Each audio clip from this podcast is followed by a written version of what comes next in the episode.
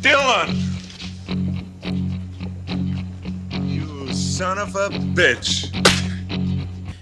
C'est le podcast de filmexposure.ch dans lequel nous exposons l'actualité du cinéma à la lumière de l'histoire du 7e art.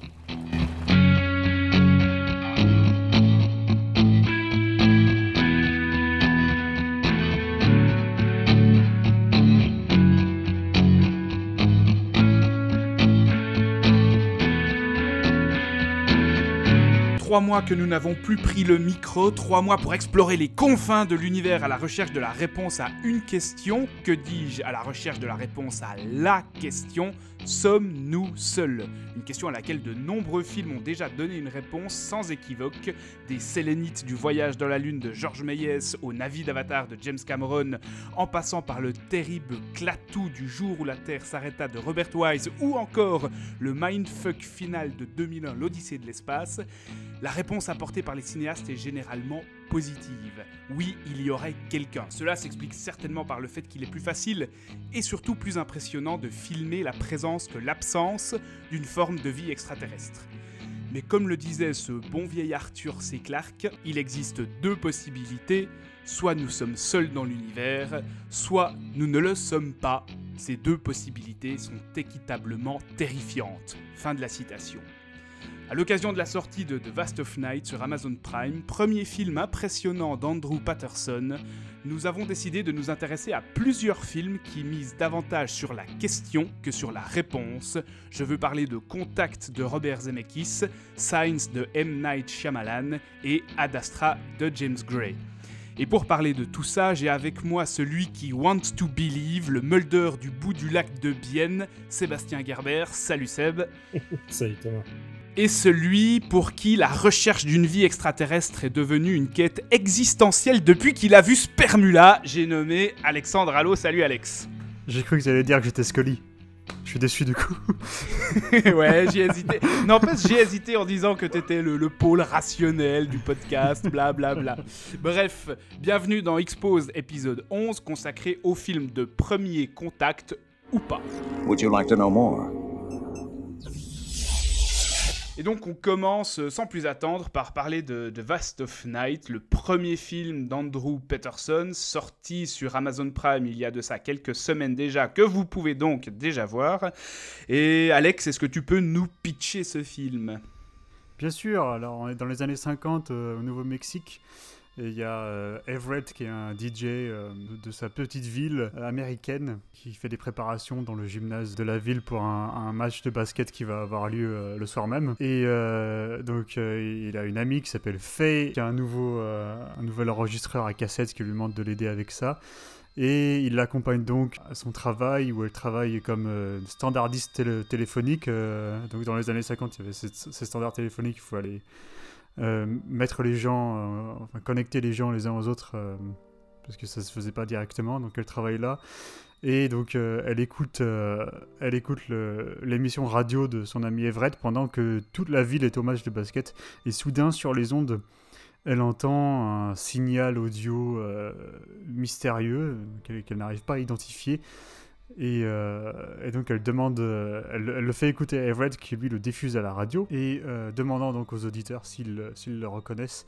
Et un homme les appelle et commence à leur raconter ce qui lui est arrivé lorsqu'il était dans l'armée et commence à révéler des choses qui pourraient indiquer qu'ils ne sont pas seuls ce soir-là dans leur ville. Voilà, donc Seb, je pense il me semble que c'est toi qui avais proposé qu'on parle du film. Qu'est-ce que tu en penses? Euh, ouais, effectivement, ouais, j'étais tombé dessus, euh, pas vraiment par hasard, mais j'avais vu, euh, j'avais vu le titre circuler un peu, puis, j'étais assez content de découvrir qu'il était tombé sur Prime parce qu'il avait, il avait un petit peu circulé en, festival, il a un peu galéré, je crois le, le, réalisateur a mis un moment en fait à le sortir parce qu'il a été tourné en, 2016 ou 2017, quelque mm. chose comme ça, et il est sorti seulement en 2019 euh, en, festival après avoir été refusé euh, plus d'une quinzaine de fois, je crois. Et c'est pas une euh, production Amazon, hein, c'est simplement qu'il est diffusé sur Prime. Ouais, c'est ça, ouais. ouais. exactement. Ouais, il a été repris. Enfin, c'est Prime qui a, qui a récupéré la, la, la diffusion. c'est un, une, une toute petite prod en fait indépendante qui a été, je crois quasiment euh, presque entièrement financé par le par le réalisateur en fait qui vient euh, de la pub mais de la pub euh, enfin j'ai lu un ou deux trucs où il racontait qu'il faisait vraiment de la pub cheap un peu dans son coin tu vois pour genre je sais pas moi les boîtes de les, les, les, menuisiers puis les plombiers du bled quoi des trucs comme ça.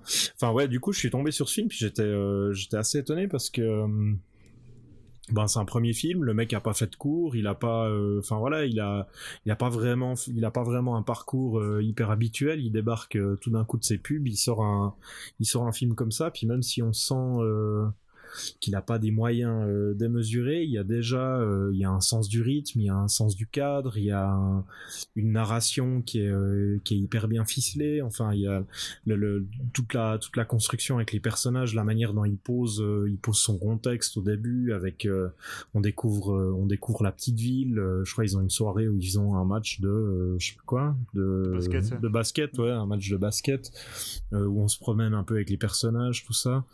Euh, ce qui fait qu'en fait, il arrive, il arrive hyper vite à, à nous faire rentrer euh, dans le dans l'univers de sa, sa, petite ville euh, et à, à nous présenter les personnages sans en faire des tonnes quoi. en plus en plus il a ce truc qui, qui marche assez bien tout le long du film, c'est de mélanger un peu euh, enfin c'est d'avoir des, des, des, des, ruptures dans le rythme qui qui donnent pas mal d'énergie au truc où tu tu passes d'un long dialogue t'as as ce long dialogue introductif où t'as les deux euh, les deux personnages là le, le DJ et puis la, la jeune fille qui euh, qui, euh, qui est standardiste où ils où ils déambulent dans la ville pour pour aller à leur job. Puis du coup ça nous permet un peu de poser poser les personnages mais c'est jamais chiant parce qu'il y a un truc hyper dynamique dans la dans la réalisation qui est assez fluide en plus. C'est vraiment tout le temps tout est assez léché. Ça on sent pas du tout le le enfin le manque de moyens qu'il pourrait y avoir, même si on le devine parce que le film est assez modeste, quoi. Mais euh, du coup, il y a un peu, euh, il y a un peu ces choses-là qui, euh, enfin, qui font qu'on est hyper vite, on entre hyper vite dans le rythme du film, je trouvais, quoi. après, bon, moi, de toute façon, je suis, je suis, enfin dès qu'il y a euh, dès qu'il y a des, des bricoles d'extraterrestres des trucs comme ça je suis de toute façon à fond dedans quoi. Enfin voilà j'ai grandi avec X Files euh, avec des avec des trucs du genre euh, ce qui fait que enfin c'est c'est des c'est des c'est des univers qui me parlent quoi. Du coup là ce qui est ce qui est assez intéressant c'est qu'il va pas chercher à il va pas chercher à renouveler le genre, il va pas chercher à inventer un twist, il va pas essayer de bricoler un truc euh, auquel on s'attend pas.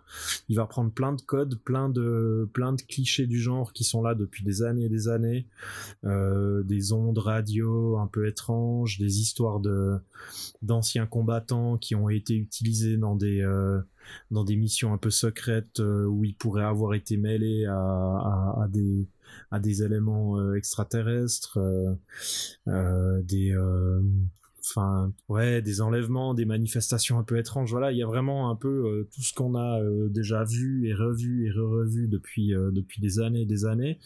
Mais il le fait ben, d'une part il le fait avec avec ce avec avec une approche qui est assez, euh, je dirais pas que c'est naïf, mais il y, a un, y a un côté vraiment très euh, très premier degré où il prend son sujet hyper au sérieux, il va jamais le, il va jamais le traiter de haut, il va jamais euh, prendre ça comme une, enfin il va pas le traiter comme comme un truc qu'on a déjà vu 500 fois en fait, il le prend vraiment de manière très très honnête, très simple et puis il, il se met, il, va vraiment aller à fond dedans quoi, il va, enfin tous les tous les passages de découverte quand on a la découverte du signal, il y a ce, il y a ce, super long plan séquence fixe sur la fille qui est, euh, qui est à la radio, qui, enfin, euh, qui est dans son, dans son, son petit bureau là de, enfin, son truc de standardiste là, qui change les, les canaux, qui prend des appels, qui repasse à un autre appel. Tout d'un coup, il y a le signal qui revient. Ensuite, elle repasse sur, euh, sur l'appel de quelqu'un qui, enfin, voilà, il y a plusieurs choses qui se passent, mais du coup, t'as,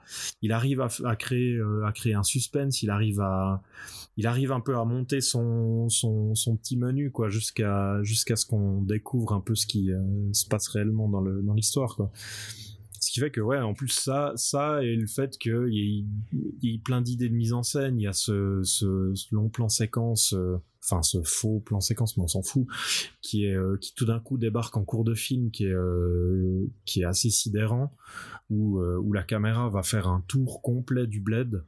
Euh, elle va partir de la, elle va partir de la petite station de la standardiste pour aller, euh, je sais plus, jusqu'à la salle de gym, euh, retrouver d'autres personnages, revenir à la station de radio. Enfin, il y a un truc, euh, il y a un truc assez cinglé au niveau de, de sa gestion du de ouais c'est ça de l'espace quoi on est on est on est vraiment euh, enfin c'est aussi intéressant parce que du coup on on reste dans ce côté très euh, provincial quoi qui euh, qui fait un peu le sel de ce genre d'histoire quoi c'est tout le temps un petit bled qui est touché par un événement étrange euh, qui du coup va subir va subir ça moi ce que j'aimais bien je vais encore dire juste un truc que, ouais. moi je voulais juste dire que ce plan il est assez cool parce qu'il permet de montrer que le bled en question bah il est et justement, c'est un bled, il est petit, très délimité. C'est facile, c'est facile de faire le tour en, plan séquence assez rapidement. Et alors qu'en parallèle, on, passe, on parle justement euh, ben, de, l'immensité de l'espace. Quoi. Et en plus, le fait que la communication soit limitée à l'époque, puisqu'on est dans les années 50, par euh, la technologie actuelle, ça fait que l'événement, le, phénomène ne gagne pas une ampleur nationale tout de suite. Ça reste cantonné à l'échelle de cette petite radio locale et de ce petit village. Ouais, c'est ça. On est, on est vraiment sur un, tout petit truc qui se passe où, euh, où chacun va, enfin, ils vont découvrir ça un peu en temps réel. Ils comprennent pas trop ce qui se passe. Euh, enfin, il y a vraiment. Mm. En, fait, en arrivant au bout du film, euh, c'est un peu, c'est un peu comme si on avait regardé l'introduction d'un épisode d'X Files. Euh, c'est un peu c'est un peu ce à quoi ça m'a fait penser où voilà il y avait tout le temps des histoires un peu un peu étranges qui se passaient dans des petits bleds euh, l'introduction durait euh, je sais pas 5 10 minutes à tout casser. Il y a un truc un peu spécial qui se passe et puis ensuite il y a l'épisode qui commence. Puis là on a un peu euh, on a un peu tout le film qui va euh, développer ce qui pourrait se passer avant une enquête sur X ou Y phénomène quoi. Mais du coup j'aime bien parce qu'il prend le temps de il prend le temps de faire vivre ces personnages, le, DJ et puis la jeune fille là sont, euh, enfin, ils sont, ils sont hyper, euh, c'est hyper agréable de les regarder. Les deux acteurs, enfin, il y a une alchimie euh, incroyable entre les deux acteurs. Les, les, personnages sont super bien écrits. Après, on sent, enfin voilà, le film, si, si, à la rigueur le truc qui me où je coincerais un poil c'est que sur le sur le dernier tiers on sent que le film il est un peu plus sur ses rails et puis qu'il avance dans un truc euh, dans un truc euh, un peu plus convenu. Et puis on sent un peu euh, la direction dans laquelle le réalisateur il veut nous amener ce qui est peut-être à la rigueur c'est peut-être là qu'il aurait pu se permettre de d'innover. Ouais d'innover ou alors de d'essayer de, surprendre le spectateur peut-être d'une autre manière, mais euh, enfin voilà, c'est ça reste un détail parce que Enfin, moi, j'ai vu ce film, puis, enfin, tu vois un, petit film comme ça qui sort un peu de nulle part, et en fait, euh, en fait, c'est plus captivant et plus euh, et plus intéressant que que tellement d'autres trucs qui sont sortis que, enfin, je lui mm. pardonne beaucoup parce que voilà, moi, j'ai été vraiment super emballé. Alex, toi, qu'est-ce que tu penses du film? T'es aussi emballé que Seb? Ouais, j'ai bien aimé aussi. Euh, il y a euh, dans, la première scène en fait, euh, quand ils sont dans le gymnase et qu'ils ils préparent, ils, préparent le gymnase pour le match de basket qui va arriver. Donc il y a beaucoup de plans longs en fait, sûrement, en steady ou sur rail. Et en fait, ce qui est intéressant, c'est que ils sont interrompus, ils sont interrompus en fait par des ellipses qui sont spatiales mais qui sont pas temporelles. Parce qu'en fait, on suit les personnages qui sont en train de marcher, ils ont une conversation, et soudain en fait, ça saute, ils sont dans une autre pièce mais la conversation suit son cours comme si en fait on n'avait rien manqué. Mm. Mais c'est genre on a manqué, enfin spatialement parlant, on a manqué peut-être 5-10 euh, secondes quoi. Mais euh, au niveau de la conversation, on n'a rien manqué. Et, euh, et j'ai trouvé, enfin, trouvé que ça faisait un, enfin, ça donnait un effet assez intéressant et intrigant en fait, comme s'il y avait. Ouais, j'avais l'impression que je regardais ça, il y avait, il y avait quelque chose en fait sous-jacent qui était, qui était présent quoi et qui, qui crée une espèce d'aura euh, un peu malaisante, quoi, euh, ou en tout cas très intrigante. Euh, ça, je trouvais que c'était une, bonne idée. et en fait, ce qui, ce qui est cool, c'est que ces sauts spatiaux, en fait, ils s'arrêtent quand ils sortent du gymnase et que le personnage de, de Faye, donc de, de la jeune femme, elle raconte à son, à son ami les trois articles pseudo-scientifiques qu'elle a lus dans des, dans des magazines. Elle parle de. Voilà, euh, elle dit ce qui se passera dans le futur, quoi, en termes de développement technologique. Euh, et c'est des trucs qui, à l'époque, auraient eu l'air complètement fantaisisme et qui, avec le recul, effectivement, c'est, en tout cas, certaines choses le sont moins désormais. Et, et c'est, c'est. En fait, c'est, marrant que la caméra se. Enfin, en tout cas, que les plans longs se stabilisent comme ça euh, à partir du moment où euh, le récit s'ancre vraiment dans euh, cet entre-deux entre la fantaisie et la science, hein, entre le mythe et la logique. Parce que parce qu'au tout début du film, tout tout tout début, en fait, il y a, cette espèce de cadre méta narratif où, où, en fait, il nous donne l'impression de regarder un vieux, une vieille série là.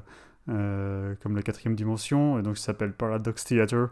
Euh, t'as, l'impression de regarder le vieux, le vieux téléviseur. Et, c'est marqué Paradox Theater euh, Between Myth and Logic, un truc comme ça. Et donc, donc voilà, j'avais l'impression que les réalisateurs, ils suivaient, ils suivaient cette, cette, espèce de concept en, en adaptant sa mise en scène par rapport à l'évolution de son récit et des personnages. Ouais, voilà, sinon, euh, bah, comme dit Seb, la, scène, euh, la scène au standard téléphonique, j'ai trouvé bien anxiogène, avec le, très lent travelling euh, qui passe d'un plan moyen à un gros plan de, de l'actrice, qui, est, qui est tout à fait remarquable, je trouve, dans, ce, dans cette scène. Voilà, il y, a, y, a une autre scène que j'ai trouvé bien, bien inquiétante, c'est quand ils vont interviewer la vieille dame. Euh, et donc il y, a cette vieille femme qui, euh, qui raconte l'histoire de, de, son fils qui avait, qui avait été euh, enlevé par les, par, ben, par les extraterrestres du coup. Et, et tout ce qu'elle raconte en fait, c'est super creepy quoi. peut-être que revois-le, peut-être que revois cette scène Seb quand disons dans un an et tu verras quand elle parle elle parle de son bébé de 10 mois qui parle euh, une langue euh, inconnue euh, dans son sommeil, quoi. J'avais des frissons dans le dos. Ah ouais, non, mais ça, ouais, ouais, non, ça c'est clair, ça, ça fonctionne super bien à ce moment-là. Il y a un seul truc, en fait, que j'ai pas trop compris pourquoi il revenait à ce, à ce cadre méta-narratif plusieurs fois, en fait. où on voit la vieille télé où c'est en noir et blanc, et, comme si on regardait un vieil épisode de la quatrième dimension.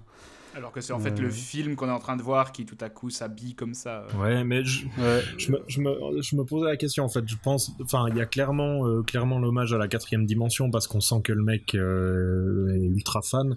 Mais je me demandais après aussi si c'était pas pour jouer avec le fait que on est sur deux personnages qui qui communiquent à travers les ondes. Enfin, tu vois, les ondes radio du DJ, les ondes du téléphone, et puis du coup, on a des ondes de cette histoire qui traversent l'univers et puis qui atteignent. Euh, enfin, on peut s'imaginer que c'est euh, les extraterrestres qui regardent la quatrième dimension, mais la quatrième dimension. Ouais, je, me, je, me, je m'étais dit ça. Les humains sur Terre. C'est un, Ouais, c'est un. Pour eux, c'est du. Euh, c'est la télé-réalité, quoi, la quatrième dimension. ouais, enfin, mais du coup.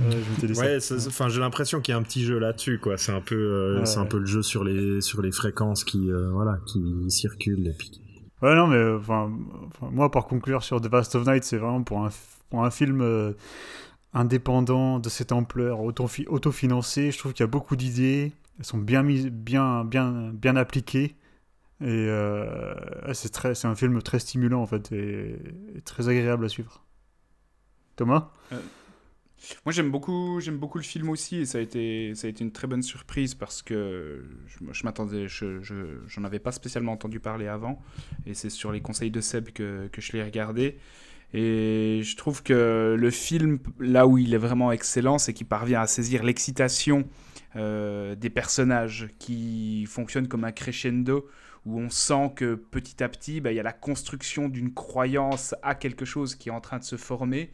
Et le réalisateur exploite très bien le contexte aussi historique des années 50, enfin pas forcément le contexte historique, mais le fait qu'on soit dans les années 50, parce qu'on on, voit que les personnages ne, baignent pas encore dans une culture où l'extraterrestre est, omniprésent c'est pas une culture dans laquelle euh, on, y penserait tout de suite. Et en fait, on, voit germer peu à peu dans leur esprit, surtout dans l'esprit d'elle, euh, la croyance ou l'espoir peut-être d'être de, d'être entré en contact avec une, forme de vie intelligence extraterrestre. Mais euh, elle prend son temps pour germer cette idée.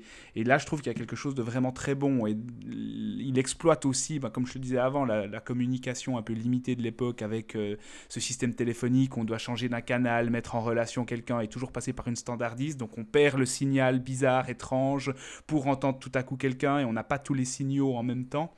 Ce qui fait que l'excitation, ben, elle, est, retenue, elle est tout à coup arrêtée parce qu'il faut retourner, euh, ou tout simplement parce qu'on a perdu au, bout du fil la personne qui était en train de nous livrer son récit terrifiant sur sa rencontre avec ce qui s'apparente euh, à des extraterrestres. Donc il exploite énormément, il, exploite extrêmement bien, je trouve, tout, tout ce contexte-là pour livrer un crescendo d'excitation de suspense et je pense que l'idée de, de, faire un film qui ne soit pas forcément un film sur le premier contact d'emblée, mais plutôt sur l'arrivée au premier contact, à mon avis, ça résulte pas du tout que d'une contrainte budgétaire, mais c'est vraiment une, une, idée de cinéma et une mhm. envie de raconter les choses comme ça. Mhm.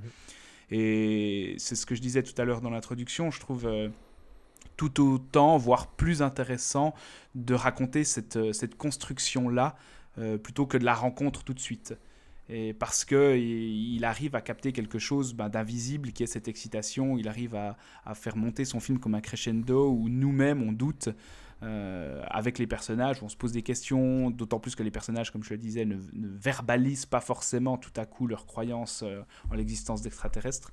Donc ouais, je trouve que c'est un film qui, qui parvient parfaitement à, à exploiter les moyens qu'il a et je sais pas, on pourrait presque comparer... Euh, euh, on pourrait dire que c'est la version euh, au sujet de la, du premier contact avec les extraterrestres euh, équivalente à ce que Primer est au voyage dans le temps, par exemple. C'est un film qui parle essentiellement sur le dialogue, mhm. qui conceptualise beaucoup moins que Primer, mais qui, qui parle plutôt qu'il montre ce dont il a envie de, de, traiter. Et la réalisation, je la trouve vraiment hyper bonne, cette euh, alternance entre les, très longs plans ultra fluides, qui dégagent quelque chose d'hyper inquiétant. Hein. J'ai ressenti la même chose que toi, Alex. Il y a, il y a, il y a presque un ton horrifique dans la manière avec laquelle la caméra se déplace. Et ça m'a rappelé un peu les deux premiers films de David Robert Mitchell dans la, dans la réalisation. Euh, on, se rapproche un peu de ça visuellement. Et les deux acteurs, euh, ben, tu l'as dit Seb, ils sont en état de grâce. Mm. moi, je les trouve vraiment très, très, très, très bons. Et voilà, après, on peut un peu ouais, questionner ou discuter le final qui retombe dans des images éculées. Euh, est-ce que c'était nécessaire ou pas?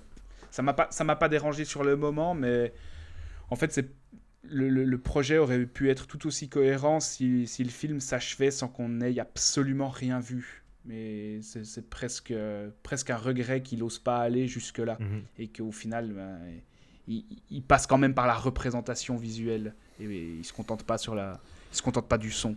Mais non, non, c'est vraiment une excellente surprise. Bon, après, je pense quand même qu'il a ce truc euh, sur la, sur la fin où, euh, vu qu'il est quand même dans un dans une enfin il y a quand même une, partie du film qui euh, qui tient de l'hommage euh, ou, que ce soit à ses émissions radio des années 40 50 ou bien à des épisodes de, de, la quatrième dimension où euh, il va au bout de son programme quoi il va pas mm.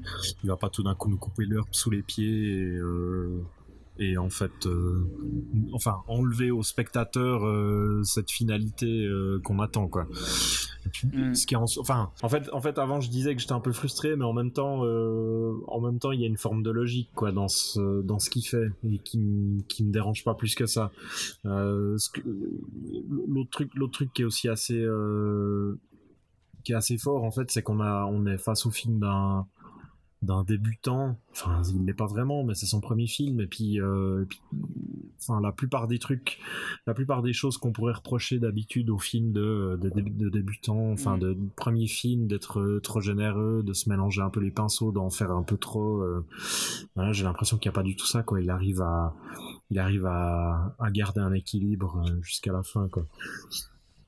Après, ce qui est intéressant aussi, c'est que enfin pour le coup là le film le film est d'autant plus d'actualité mais euh, enfin je pense qu'il l'était déjà au moment où il l'a tourné c'est qu'il y a quand même euh, même si ça reste même si ça reste très léger que ça reste en fond euh, en fond de récit euh, il va quand même venir un peu tacler les questions euh, raciales de l'Amérique de l'époque et du coup qui trouvent leur répondant actuel quoi. Ça reste assez léger mais en, avec ces avec l'appel le, téléphonique là d'un des c'est quoi un ancien soldat mhm. qui explique qu'ils prenaient qu'ils allaient chercher clé mhm. noire pour pour faire des missions de merde où les types euh, se retrouvent avec des maladies pas possibles. Euh, mais voilà, il va, il va pas l'appuyer ça non plus quoi. Ça reste. Euh, bah, là, là aussi où c'est excellent, cette, cette question-là de la couleur de peau aux États-Unis, elle est pas représentée visuellement, elle est évoquée verbalement. Mm. Et, et, rien ne passe par l'image. Non, ouais, il y a rien qui passe par l'image, mais là où c'est fort en fait, c'est qu'au moment où il y a cette discussion, il prend un choix de mise en scène de carrément euh, faire disparaître l'image en fait.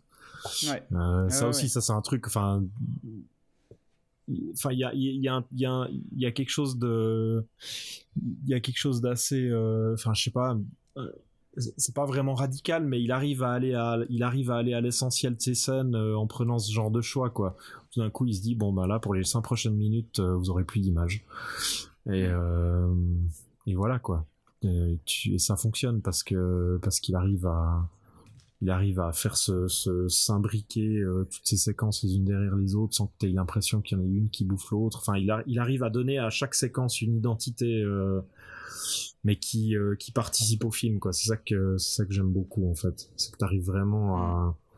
Enfin, il y a vraiment chaque moment, chaque moment du film, il arrive à donner, il arrive à donner son importance à chaque moment du film sans que ça soit sans que ça, ça cannibalise le reste.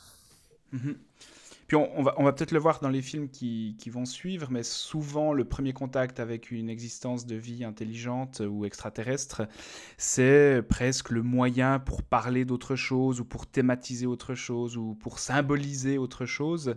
Et est-ce que là, on est aussi dans un film qui se sert presque de, de, de ce prétexte-là pour thématiser autre chose que simplement une vie extraterrestre?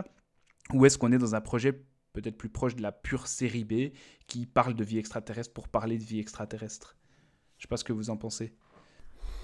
On est un peu entre les deux, non J'ai l'impression. Je sais pas, t'avais une idée en tête? Toi? Vu que tu poses des questions? Non, pour, pour, moi, pour moi, le film est presque plus du côté justement de la série B où il va pas essayer de donner une portée. Euh, ultra claire, ultra explicite, euh, politique, symbolique ou même religieuse, comme on, va en parler forcément avec le Shyamalan, mais à, à, cette, à cette, possibilité d'une rencontre euh, extraterrestre. Non mais, en, non, mais non, mais en même temps, quand on dit série B, on pense, on pense surtout, comme disait Seb, à des trucs euh, outrancièrement généreux, des choses comme ça, et là, c'est pas le cas, donc... Hmm. Il n'essaye pas non plus euh, de s'inscrire dans une, dans une forme d'exploitation euh, du genre. Quoi. J'ai quand même l'impression, ouais, j'ai quand même l'impression qu'il y, y, a quelque chose de sous-jacent euh, qu'il essaye de dire, peut-être peut-être par rapport à, enfin, cette espèce une, espèce d'horreur existentielle qui est pas forcément articulée de manière consciente, mais qui existe quoi dès lors qu'on qu'on s'aperçoit que, que, les vies extraterrestres existent. C'est ce que je disais par rapport à la mise en scène du début, je pense. Mm. Et après, quand tu disais que, les mouvements de caméra étaient presque à, comparer au genre de l'horreur, euh, je pense que ouais, je pense vraiment dans, dans le, quand tu ressors du film, vraiment quand je suis ressorti du film, euh, c'était pas du tout euh, un sentiment ni d'émerveillement en fait, ni de ni de, terreur ou d'angoisse. Euh, bah, disons, j'allais dire ni d'émerveillement, ni de, de gros divertissements euh, mmh, euh, grand guignol, tu vois, comme, euh, comme les blockbusters peuvent l'être, ou, comme, les, comme certaines séries B peuvent l'être. C'était plus, c'était plus une, angoisse, mais presque, presque pas palpable, en fait. tu vois, existentielle, mais diffuse. Flottante. Mmh. Parce que justement, c'est un, film qui, euh, comme je le disais, s'intéresse plus à la question qu'à la réponse. Mmh, mmh, mmh. Et c'est plus ça qui va traiter tout au long du métrage, c'est euh, qu'est-ce qu'il en est, euh, et, sans même apporter, en tout cas pendant très longtemps, de réponse explicite. Et du coup, ça te renvoie forcément à d'autres choses. Enfin, cette, c'est ce contact avec l'inconnu, avec, avec une fréquence étrange, bah, tu y projettes aussi ce que tu veux. D'autant plus que tu vois quasiment rien. Ouais.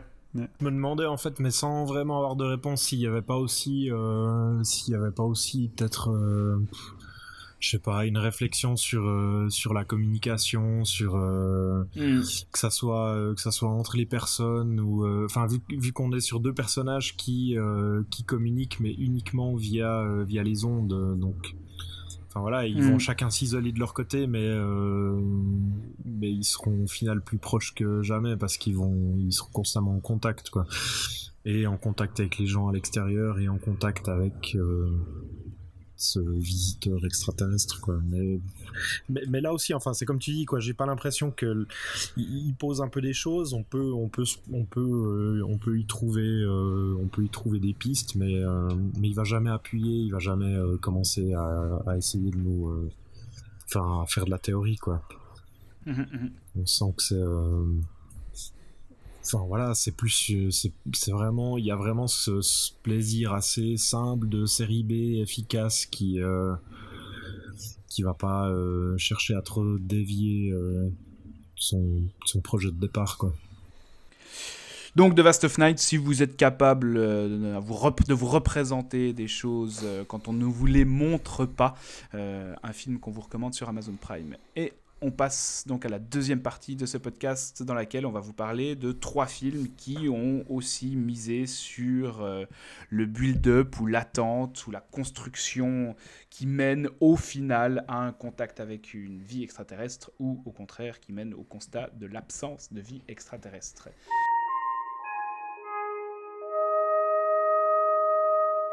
Et on commence euh, en parlant de Contact de Robert Zemeckis. Et c'est toi, Alex, qui nous en parle. Sorti en 1997. C'est ça. De Contact, c'est l'histoire de Ellie Arroway, jouée par Jodie Foster, qui, euh, est une scientifique euh, qui, a dévoué sa vie à la recherche de signaux provenant de l'espace dans l'espoir de trouver euh, la preuve de l'existence de vie extraterrestre. Euh, donc, après que le président du, conseil scientifique de l'institution pour laquelle elle travaille décide que cette entreprise est tout à fait futile, il retire, il retire le financement et donc Ellie parvient à convaincre par la force de, sa de ses convictions euh, un, un, entrepreneur, euh, un, milliardaire euh, très, très mystérieux qui s'appelle Haden de, de, donc de financer, continuer à financer ses, recherches au Nouveau-Mexique. Au Nouveau-Mexique encore, comme The Vast of Night justement. et donc ça prend quelques années, mais finalement, un jour, alors que le projet est sur le point d'être définitivement euh, mis, euh, mis sous le tapis, euh, et ben, il découvre un signal qui, provient de l'espace et qui, répète une séquence, une séquence spécifique de nombres. Et donc ça vient, ça vient du système, système solaire Vega qui est à 26 années-lumière. Euh, donc, euh, donc, du coup, le, ils contactent, euh, enfin, ils rendent la découverte publique et le gouvernement américain commence donc à, mettre son nez dedans et, les autres gouvernements s'y intéressent également. Et finalement, ils il, décryptent plus d'informations contenues dans le signal, donc des informations télévisuelles notamment, où il y a le euh, le, le, speech euh, d'ouverture des Jeux Olympiques euh, de 1936 par Hitler, par exemple, à Berlin, qui, est, qui, qui, nous est donc renvoyé de l'espace. ainsi que, parce que ça serait le premier signal télévisuel assez puissant pour avoir atteint donc sa destination spatiale. Et, et, des plans en fait pour construire, pour construire une, une mystérieuse machine qui euh, donc euh, donc Jodie Foster pense que c'est une machine qui leur permettrait en fait de voyager à une personne de voyager jusqu'à Vega pour euh, rencontrer les êtres qui sont à l'origine du signal. Voilà, donc c'est l'histoire en gros de Contact. Il y a un autre personnage qui est très important, joué par Matthew McConaughey, qui s'appelle Palmer Joss et qui est donc euh, si, euh, si, si euh, Holloway c'est une, une, femme de science, Palmer Joss c'est un, un, homme de foi, et donc qui, les, deux les deux deviennent proches mais s'opposent idéologiquement et philosophiquement parlant sur leurs idées, sur, sur leur rapport au premier contact en fait. Et c'est une question autour de, autour de laquelle le film tourne, tourne énormément et quand je l'avais vu pour la première fois. Alors j'avais vu pour la première fois, je devais avoir. Euh, j'avais pas vu à sa sortie, je l'avais vu au début des années 2000, quoi. Je devais avoir 13-14 euh, ans, je pense. Euh, et ça m'avait énormément. Ça, m'avait beaucoup plu, en fait. Ça m'avait énormément parlé dans, dans la façon dont, dont le film parvient à traiter avec avec équilibre et, euh, et retenu en fait. Euh, enfin, il parle ouvertement de ça. Hein, c'est pas, c'est pas, c'est pas un thème qui est caché. C'est clairement le thème du film, mais euh, retenu dans le sens où en fait il va, il, il va pas trop donner raison ni à l'un ni à l'autre et, essayer de, voilà, de, de, de, développer un, un discours qui, qui arrivera à la conclusion qu'en fait la, la, c'est ça, c'est la foi en la science, la foi en la science dans le sens où euh, même si on donne, on donne à la science le rôle principal de l'évolution humaine, ça implique toujours un certain degré de, de croyance en fait. Euh, mm. qui, euh, qui dépasse, qui, qui, est plus, qui est plus métaphysique que, que scientifique. Et aussi que la spiritualité n'est pas n'est pas forcément contraire en fait au, à l'esprit scientifique. Euh, que voilà qu'on n'est pas obligé d'être euh, d'être des ennemis sur les plans euh, spirituels et, philosophiques. Et il y a toute la dernière partie du film donc où, le personnage de Jodie Foster embarque finalement dans la machine qui est que je trouve très très impressionnant et qui, où il y a Zemeckis qui s'amuse énormément avec les effets visuels en fait et je crois que c'est Weta qui est, qui est, majoritairement responsable du, des, des, scènes dans le dans le comment on appelle ça dans, le vortex quoi dans, dans l'espèce de tunnel spatial euh, qui est qui est représenté. Et euh, ouais je trouve ouais, je trouvais ça assez assez scotchant. Et euh, donc Zemeckis étant Zemeckis il y a aussi il y a aussi plusieurs scènes de de virtuosité euh, de, réalisation. Donc, euh, on pense forcément au plan d'ouverture, hein, euh, qui, qui m'avait vraiment scotché la première fois que je l'ai vu. Qui est le travelling arrière le plus vertigineux de l'histoire du cinéma. Ouais, ouais c'est ça. Ouais. Alors, c'est pas une idée. C'est pas une idée originale. C'est pas une idée nouvelle. C'est pas une idée originale. Mm. Il y a un, un, petit, un, court, un court documentaire qui s'appelle Powers of Ten, sorti en, en 1977, euh, qui partait en fait d'un couple qui, qui fait un pique-nique euh, dans un parc et qui fait un travelling mm. arrière comme ça et qui recule jusqu'aux confins de l'univers en fait. Euh, euh, Sauf que Zemeckis ajoute à cette idée-là celle des fréquences radio. Oui, oui, tout à fait. Qui, plus tu recules dans l'espace, euh, bah, plus nous font remonter dans le temps, puisque les ondes euh, prennent aussi du temps à voyager dans l'espace. Et en fait, en reculant de planète en planète et de système en système, ben, on entend des des, fréquences, enfin des, discours radio, des, des, sons radio qui nous font remonter aussi dans l'histoire de l'humanité. Jusqu'à atteindre le silence. Euh, Exactement. et c'est un, un, beau. Euh, en fait, je trouve que c'est une belle entrée en matière parce que euh, ça traite de l'immensité, du silence, des, possibilités sidérales et du lien, du, lien en fait. du lien intime qu'il y a entre l'infinité de l'espace et le caractère délimité de l'humain en fait. parce que évidemment le plan, enfin même si on n'a jamais vu le film avant, on peut deviner que le plan se finira dans un œil euh, humain en fait. Euh, et c'est effectivement ce qui se passe.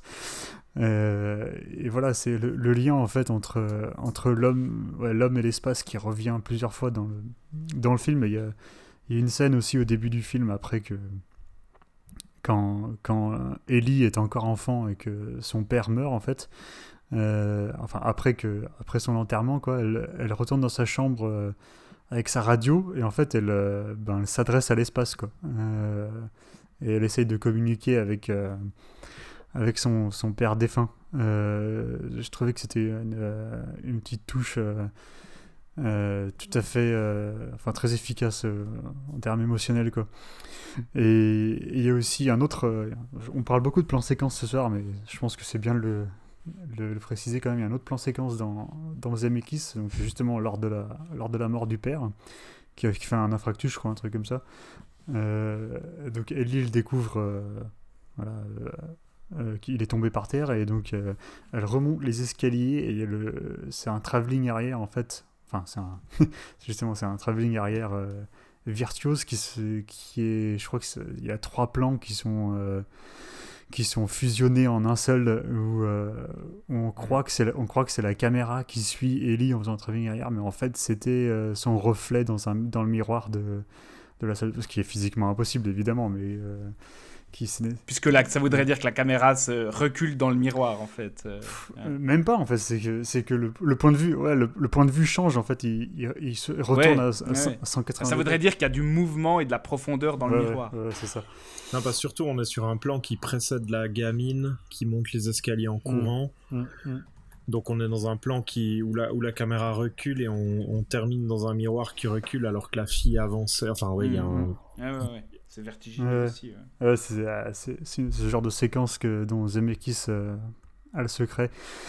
Donc voilà, ouais, Contact. euh, con- moi, je trouve que c'est un film qui, euh, qui lie euh, habilement un, un thème qui, qui m'est cher quand même, avec un savoir-faire cinématographique qui me parle aussi énormément. Il y a deux, trois trucs que je trouve un peu... un peu problématique dans l'écriture. euh, le personnage de Haddon, notamment, euh, qui fait un peu office de Deus Ex Machina, je trouve. euh, on le voit trois fois, et trois fois, c'est pour débloquer l'intrigue, en fait, qu'il arrive comme ça. Je trouve ça un peu trop facile, mais bon, je, pa- je pardonne assez facilement. Et. Ouais, et puis la, musique d'Alan Silvestri, je trouve que c'est un- une belle réussite dans la carrière du compositeur aussi. Et euh, enfin, bah, pour, euh, pour revenir au thème euh, dont tu parlais, Thomas, au début de l'épisode, il y a, là, c'est, vraiment un film qui, qui prend son temps. C'est un film de deux heures et demie qui prend son temps pour, pour aller de, de, en fait, de, de l'espoir initial du, du personnage principal à... Et en fait, c'est intéressant parce que c'est pendant un moment, on pense que c'est la, la révélation, la confirmation euh, de, cette, euh, de, ces, de ces convictions, en fait. Alors que le film se, se Mm. termine justement sur, euh, sur la remise en, tout, en doute de, de tout ce qu'on a vu, le personnage comme le, comme le spectateur. Mais, enfin, la remise en doute. Il y a un détail, un détail qui fait que. Un indice qui fait que on, on se doute que ce qu'elle a vécu s'est réellement passé quand, euh, quand ils disent que euh, sa caméra a enregistré euh, 18 heures de, de neige, quoi, enfin 18 heures de rien, mais quand même 18 heures, alors que elle est censée, euh, censée être, euh, être restée là dans, dans, dans la machine quoi, ouais, pendant, pendant une fraction de seconde. Euh, voilà, j'avais beaucoup aimé en fait le, la- les dernières répliques de, du personnage de Matthew McConaughey euh, qui dit que que tous les deux, en fait, euh, même s'ils ils ont des croyances différentes, ils sont à la recherche de la même vérité et que lui, il décide de, bah, de croire en, son, en son voyage et en, son récit, en fait. Euh, Voilà, je sais pas. Qu'est-ce que vous pensez de Contact? Ouais, moi c'est un film que j'aime beaucoup aussi. Euh, Peut-être plus pour les raisons de de virtuosité de Zemeckis. euh, pour moi, sur, sur ce plan-là, c'est un de ses films les plus beaux, je trouve, où il, arrive à faire. Alors, outre quelques plans qui sont assez, euh, assez, euh, comment dire, enfin, qui sont vraiment spectaculaires, quoi, ou qui sont, enfin, on, voit l'effet, où c'est très visible, mais enfin, je trouve qu'il y a, vraiment, euh, cet équilibre de, réalisation qui est hyper précise, qui arrive à être, euh, tout le temps euh, pertinente par rapport à ce qu'il raconte avec son film, sans non plus partir dans tous les sens comme il a pu le faire sur d'autres films, après, je trouve que c'est peut-être un film qui a, euh, qui a peut-être ramassé un petit peu avec les années. Il y a, il euh, ce côté très années 90, euh, avec cette espèce d'optimisme un peu, un peu naïf de l'époque. Euh, enfin, j'ai souvenir notamment, il y, a une, il scène de, il y a un monologue, je crois, je sais plus, un, un, un dialogue durant une des scènes de tribunal. Euh, où ils en font un peu des caisses, c'est un peu, euh, enfin voilà, c'était un truc, c'était un truc euh, hyper répandu à l'époque. Il y avait, enfin les années 90, c'était la grande décennie des monologues de tribunaux, quoi, des films de tribunaux et on, en a bouffé. au kilomètre durant cette période puis là enfin là le film c'est très c'est très c'est très près 11 septembre effectivement Ouais, c'est ça, c'est ça. Il y a mm-hmm. un peu de ça. C'est un peu le genre de truc où, euh, où je trouve que le film il pourrait. Euh, enfin voilà, on, sent, on sent qu'il a pris, euh, qu'il a pris quelques années. Mais ce qui est marrant en fait, c'est que je me souviens qu'il y a eu, il y avait eu pas mal de, enfin il y a eu pas mal de discussions ou de, de, de trucs qui étaient ressortis, comme quoi certains effets visuels même à l'époque étaient kitsch. Enfin il y a tout ce final sur la plage qui, euh, qui a été pas mal décrié parce que alors que c'est volontaire enfin on sent euh, enfin il n'y a pas de il y a, y a, pas de doute quoi. Ils ont vraiment voulu faire un truc euh, faire un truc qui presque naïf. Ouais c'est ça on est clairement dans de la naïveté. Enfin on enfin non mais je pense c'était même pas une question de naïveté mais je crois qu'il y avait vraiment ce truc où, où voilà il y avait il y avait un peu de la critique au niveau de la qualité des effets spéciaux ce genre de truc. Ce qui au final n'a pas vraiment d'importance surtout quand on revoit le film. Alors bien sûr il est daté sur certaines choses, mais au final, je trouve qu'il est plus daté euh, sur euh, sur ces moments de dialogue un peu. Euh, enfin oui, il a peut-être tendance à à peine, à peine prendre un peu trop son temps. Je trouve qu'il y a, il y a, pas mal de thématiques en fait dans le film qui sont, compréhensibles. Enfin, on comprend ce que le film a envie de raconter sans qu'on ait besoin forcément de d'autant d'échanges entre les personnages quoi. Mais euh, mais voilà au-delà de ça enfin moi c'est un film que je, je pense ça ça fait partie des, des quelques Zemeckis que je préfère en fait. Il est il est tellement singulier même si c'est complètement du Zemeckis parce que on retrouve euh, on retrouve euh, enfin voilà on retrouve sa touche visuelle on retrouve sa manière d'aborder les personnages un, un, côté hyper hyper humaniste très euh, très humble, très, enfin très humble, très proche de ses personnages, qui va jamais les, les, prendre de haut. Il y a, enfin, il y a vraiment toujours ce, ce, ce truc-là chez euh, chez Zemeckis. Euh, mais là, du coup, le film, le film est, enfin, je trouve beaucoup plus singulier que pas mal d'autres choses qu'il a fait. Enfin, sans évoquer les horreurs numériques qui sont arrivées par la suite on ne dira pas de mal de Beowulf dans ce podcast. ok, alors je vais me retenir. Euh, non, ce que, ce que j'aime bien en fait avec le recul, surtout, c'est que le film fait un peu euh, grand frère métaphysique de euh, Interstellar. Quoi. Il y a un hmm. dialogue, il y a vraiment un dialogue incroyable entre les deux films où on est, on est un peu dans des histoires renversées, où dans Contact, on a l'histoire d'une petite fille qui, qui perd son père et qui va vouloir traverser les galaxies pour dans un dans un espèce d'espoir un peu irraisonné de le retrouver. Euh, et dans Interstellar on a on a un père qui va traverser l'univers pour au final retrouver sa fille euh, à travers l'espace et le temps. Enfin il y a je, sais pas dans quelle mesure Nolan euh, s'est inspiré de de Contact. Je sais pas si c'est quelque chose je pense que la présence de McConaughey au, au casting d'Interstellar témoigne déjà d'une forme de filiation entre les deux du coup, du coup, en fait, je trouve le film aussi euh, hyper intéressant à ce niveau-là parce que les deux films se répondent et ils, ils, parlent, ils parlent pas nécessairement de la même chose, mais ils abordent euh, au final derrière euh, des, thématiques assez similaires et surtout, enfin, il y a, toujours cette idée de, enfin voilà, de traverser l'univers pour pour retrouver l'humain, quoi, qui qui me plaît beaucoup. Ouais, moi je vais pas, je vais pas ajouter grand chose, Alex. Pratiquement, enfin, as tout dit. C'est un film, je pense que c'est mon Zemeckis préféré. Euh, Zemeckis, c'est pas non plus un réalisateur que je vénère comme euh, certains peuvent le faire, mais en tout cas une fois sur quatre, euh, il arrive vraiment à, me cueillir et Contact, je l'avais vu aussi à peu près comme toi, je pense Alex, pas à, l'année de sa sortie, mais euh, assez rapidement après, c'était un des premiers DVD que, que j'avais eu entre mes mains.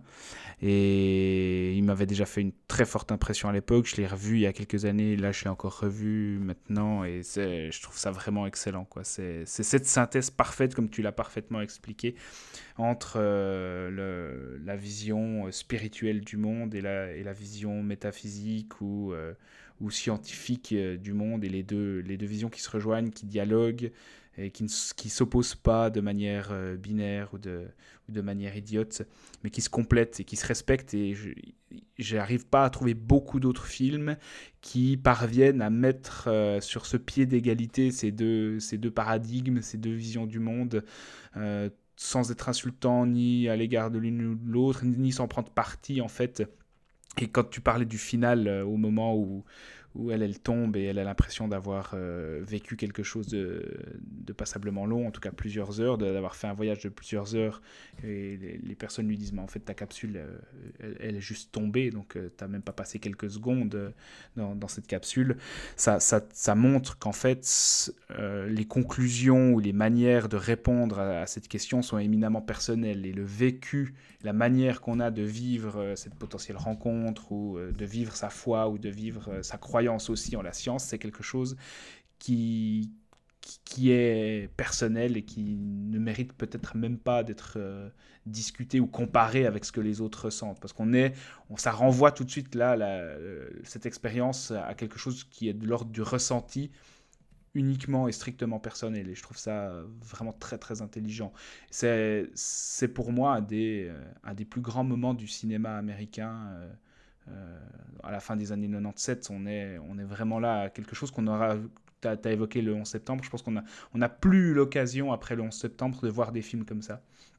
Des films qui sont à la fois optimistes, mais qui sont guidés par, euh, par des énergies positives quand même, euh, quelle que soit le, la finalité du discours par rapport à la thématique. Et c'est quelque chose auquel on n'est plus du tout habitué aujourd'hui. C'est intéressant parce que Contact, en fait, dans Contact, il y a aussi des, des, fondamentalistes religieux, dont un qui, qui se fait carrément exploser et, euh, et avec mm. lui toute, euh, toute la première machine, en fait. et, et, et, malgré le fait donc, que ce personnage, cette, cette trame existe dans le film, on n'en ressort jamais en se disant que euh, le, côté spirituel en fait de, de la question métaphysique est nuisible. Ça, mm, enfin, ça mm. parle, euh, ouais, ça, ça approuve le, bon équilibre de l'écriture en fait dans, dans le scénario. Euh, c'est, assez, assez bien géré. C'est, fort bien mm-hmm. géré même. Et je pense que le film gagne presque à être revu encore aujourd'hui parce qu'à l'époque, comme tu l'as dit, Seb, les gens se gossaient déjà un peu des effets spéciaux. Mais aujourd'hui, avec, le avec le recul des, des ans, ben, on l'accepte beaucoup plus facilement le fait que les effets spéciaux soient, soient datés. Ça m'avait pas du tout dérangé à l'époque parce que l'intérêt du film est ailleurs. Mhm. Mais aujourd'hui, ça, ça empêche peut-être euh, les mous du globe de se focaliser sur la qualité des effets spéciaux puisqu'ils peuvent euh, éventuellement mettre ça sur le compte de, de l'âge du film. C'était quoi, c'était quoi le problème en fait? Juste là? Ouais, je me les extraterrestres aussi. ouais, il y euh. avait, enfin, c'était vraiment. Euh, au, final, c'était des choses assez gratuites parce que, enfin, qui n'étaient mm. pas vraiment justifiées parce que les effets spéciaux en eux-mêmes tenaient la route. Enfin, le, le, plan inaugural du film euh, à l'époque était, était ah hyper bluffant. c'était plus la représentation en fait de cette cette espèce d'au-delà qui avait. Mm qui avait fait un peu euh, rire les gens. Mais oui, mais, mais thématiquement, mais ça fait rire les mêmes personnes. Thématiquement parlant, elle est, elle est complètement justifiée. Ah oui, oui, ouais, ouais, ouais, parce ah que parce qu'on on est dans le on est dans la, la psyché d'une petite fille quoi à ce moment-là. Hmm. Ouais, le les personnes qui, qui, qui, rigolent de ça sont certainement les mêmes qui pensent qu'à la fin de l'intelligence artificielle de Spielberg, on a affaire à des extraterrestres. Enfin, c'est un peu de cet ordre-là, tu vois. ouais, voilà. Ouais, ouais. Il y avait ce, cette moquerie facile euh, par, rapport à, par rapport au visuel. Euh, mais ouais, je trouve ça. Enfin, je trouve ça triste de, de, se limiter à ça quand, on, quand l'intérêt du film est, est déjà ailleurs. mais bref, ouais. moi c'est vraiment euh, sur la question de le- de l'existence de, de vie extraterrestre, je pense que c'est un de mes films préférés. euh, Contact. Ok. Voilà. Et on va Passer à la soupe Ouais, aux choux. N'empêche qu'on a hésité à en On a parler. hésité, ouais.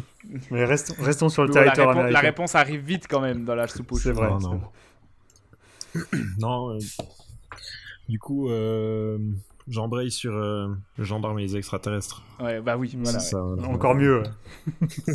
Mais on va rester sur la thématique euh, et sur les liens entre euh, la rencontre avec un- une, une existence extraterrestre et la foi et la spiritualité en parlant du seul bon film de M. Night Shyamalan, Signe. et c'est toi, Seb. Alors moi j'ai pas le droit parler. de parler de Beowulf et puis toi tu viens euh, faire le troll comme ça là au milieu. Vas-y, on t'écoute. Que nous raconte Donc- Signe, sorti en 2002 Donc Science qui est donc euh, un film bien plus intéressant que Beowulf de Zemeckis. Pardon, j'arrête. Non, Signs donc euh, sorti en 2002 qui est le cinquième film de Zemeckis mais que l'on peut considérer comme Shyamalan, son- de Shyamalan. putain de merde de Shyamalan, pardon. Ça va bien. donc Signs qui est le cinquième film de Shyamalan. Enfin cinquième film en l'état, on pourrait dire que c'est plutôt son troisième vu que vu que Shyamalan existe euh, réellement à partir du sixième sens, ces deux films précédents euh, étant invisibles et euh, enfin moi je les ai jamais vus mais je crois que ça a pas grand intérêt. Bref, Signs en fait c'est l'histoire de d'une d'une famille enfin d'un d'un ancien pasteur Graham S joué par Mel Gibson qui euh, qui a quitté son job, qui a complètement perdu la foi suite euh, au décès tragique de sa femme dans un accident de voiture. euh, et qui vit avec ses enfants et son frère dans une dans une ferme à la campagne ils ont des enfin ils cultivent des champs de maïs et un jour en fait ils découvrent dans un de leurs champs de maïs des enfin voilà que le maïs a été couché pour former euh, des espèces d'immenses formes euh, qu'on appelle des euh, crop circles crop circles ces espèces de de dessins un peu étranges qu'on peut trouver dans des cultures là en l'occurrence du maïs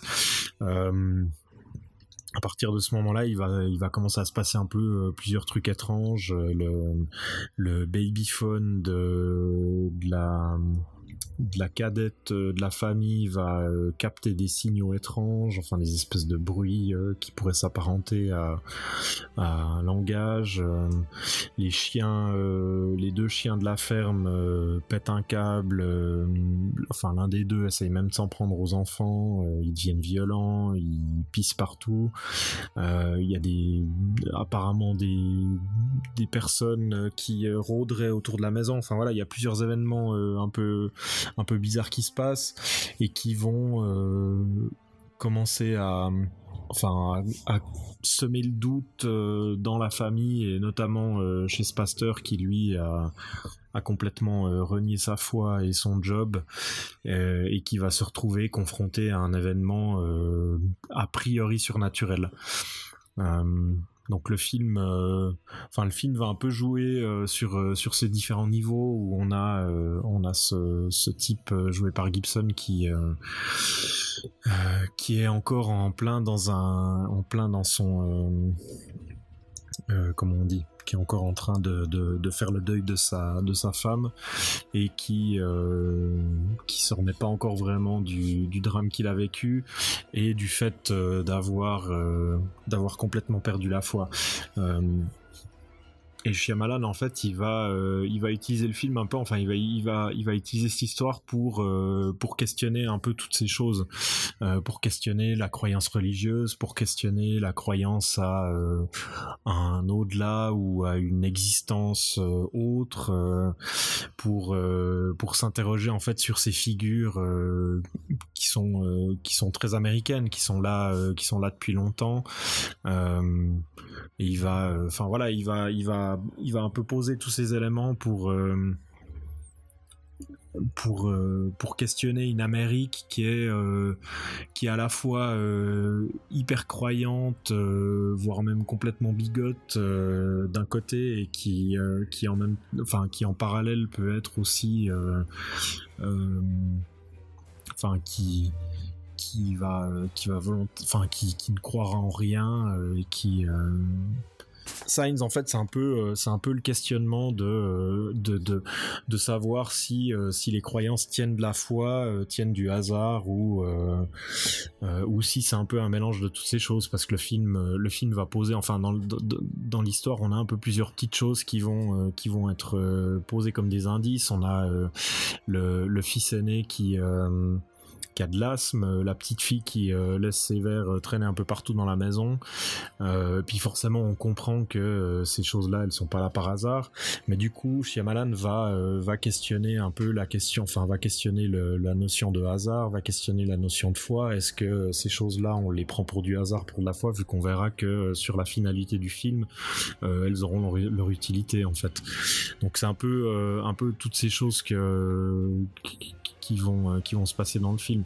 Après, au-delà de ça, en fait, enfin même même si c'est plein de plein de choses assez euh, assez intéressantes euh, sur ce genre de de, de, de, moi ce que j'aime bien avec Signs, en fait, c'est qu'il y a euh, c'est qu'il y a un côté assez old school en fait. C'est le film qui va aller euh, chercher du côté euh, des oiseaux de Hitchcock, du côté de la nuit des morts vivants de Romero, qui pose une menace qui est assez qui est assez discrète, qui prend son temps à s'installer, dont on n'est pas vraiment sûr pendant un bon moment, avant de vraiment lâcher les chevaux dans les dernières 20 minutes en fait.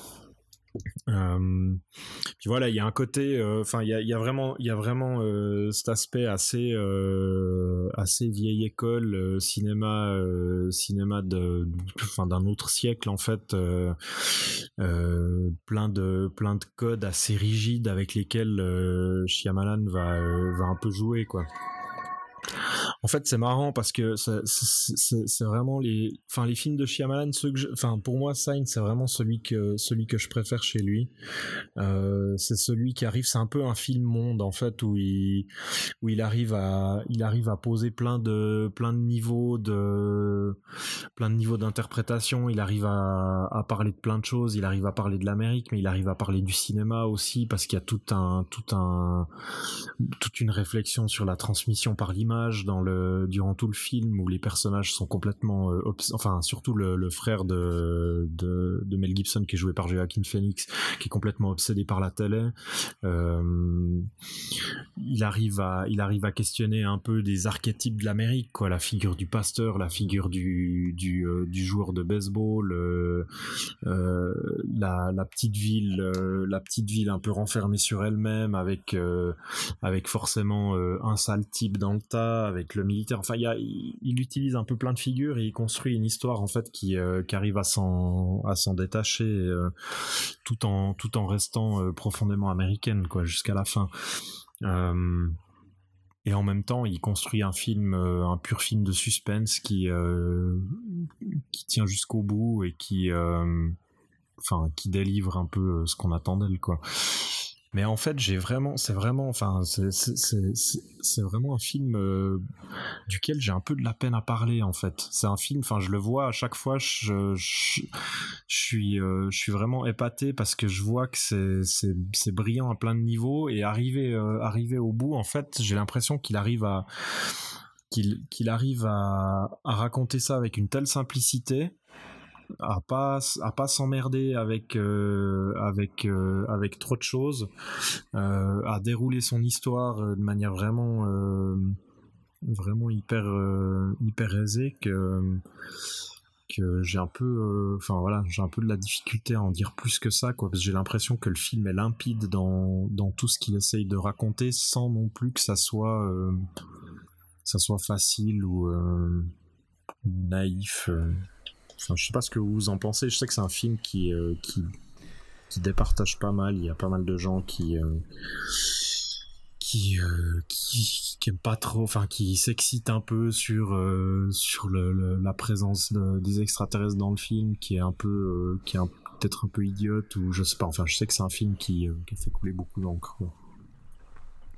Alors, euh, j'ai pas, pas énormément de choses à dire sur Signs parce que je l'ai pas revu en fait depuis euh, un moment. Euh, mais moi, ce que j'en avais tiré surtout, c'est que c'était euh, une, belle maîtrise au niveau réalisation, en termes d'angoisse et tout ça. Et, et surtout, en fait, une, ouais, peut-être la, la, consécration de, de Shyamalan dans son rapport avec les, les questionnements religieux parce que c'est un truc euh, c'est un truc qui était qui était revenu plusieurs fois dans sa filmographie et euh, je sais qu'il avait il avait fait ce avant avant Sixième Sens il avait fait ce film qui s'appelait Wide Awake euh, qui était sorti en, en 90, 1998 c'était un un, gosse de 10 ans qui, qui perd son, son, son grand-père et tout le monde lui dit ah ben il, est dans un il est mieux là où il est maintenant il est dans les mains de Dieu et tout ça et euh, le garçon il n'est pas convaincu et donc euh, il essaie de trouver des réponses à ces questions euh, ces questions religieuses et, métaphysiques quoi. Et là dans Signs j'avais l'impression que c'était Shyamalan qui qui prenait la question, mais en fait le, la posait euh, d'un point de vue adulte euh, plutôt que de la poser d'un point de vue enfantin en fait. Euh, et et après, je sais pas, il me semble que j'avais pas été super convaincu par par, par l'argument des, des coïncidences comme signe du divin en fait. Que tu parlais du hasard, Seb. Euh, euh, la question de l'asthme, la question des verres d'eau, euh, etc. ouais, j'avais trouvé, j'avais trouvé que c'était un outil narratif peut-être un peu trop, un peu trop évident en fait pour, pour, pour, vraiment me convaincre du retournement de, enfin, ou de, de, de la renaissance spirituelle du, du, personnage de Mel Gibson. après, en ce qui concerne le premier contact. Ben, euh,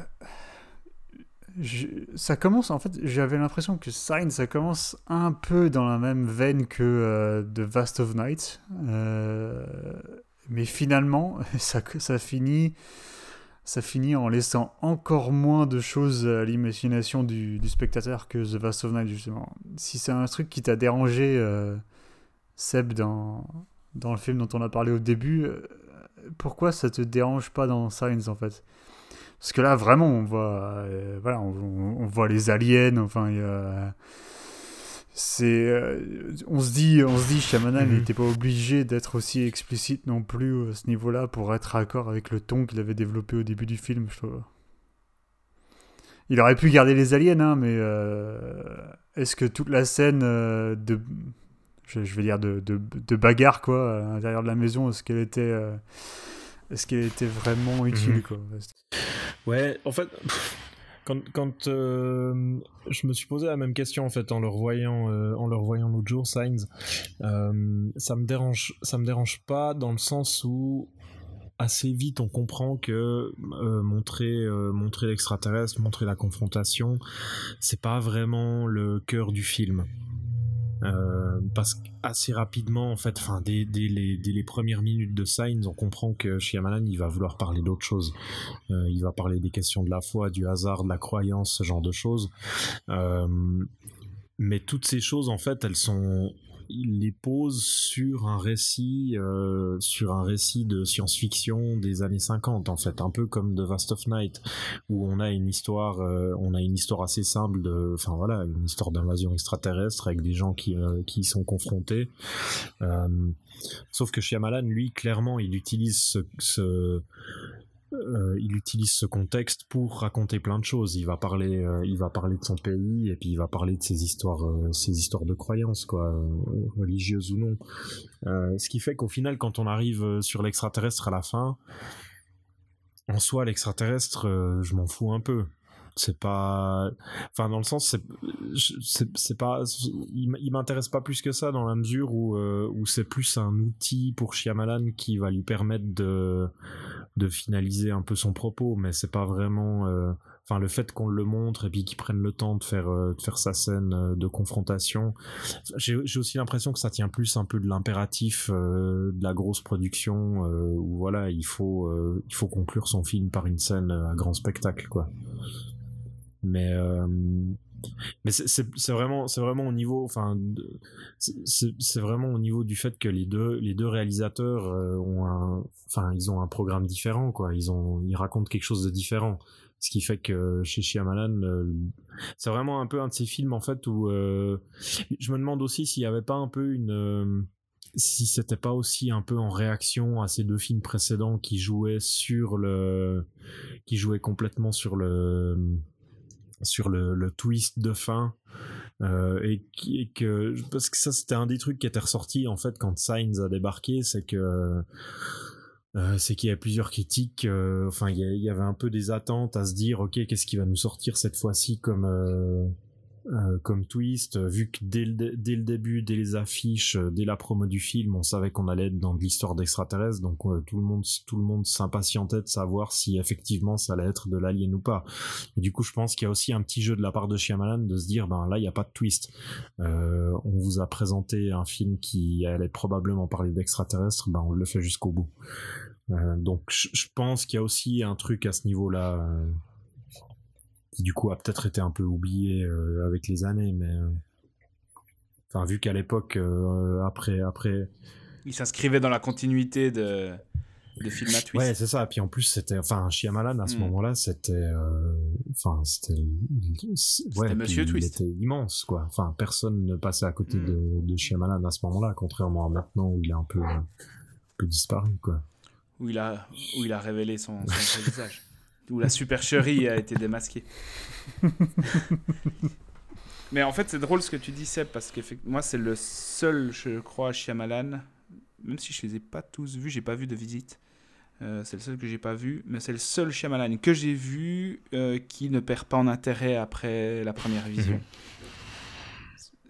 parce que il est, il, il est pas. Euh, il est pas, euh, on n'a pas ôté euh, quelque chose qui est inhérent à la première vision une fois qu'on l'a terminé. Et c'est certainement pour ça que je trouve que c'est son, meilleur film. Maintenant, euh, ça reste pour moi un film d'un cinéaste qui mise tout sur la construction ultra minutieuse, où tout doit avoir du sens, où rien n'est laissé au hasard.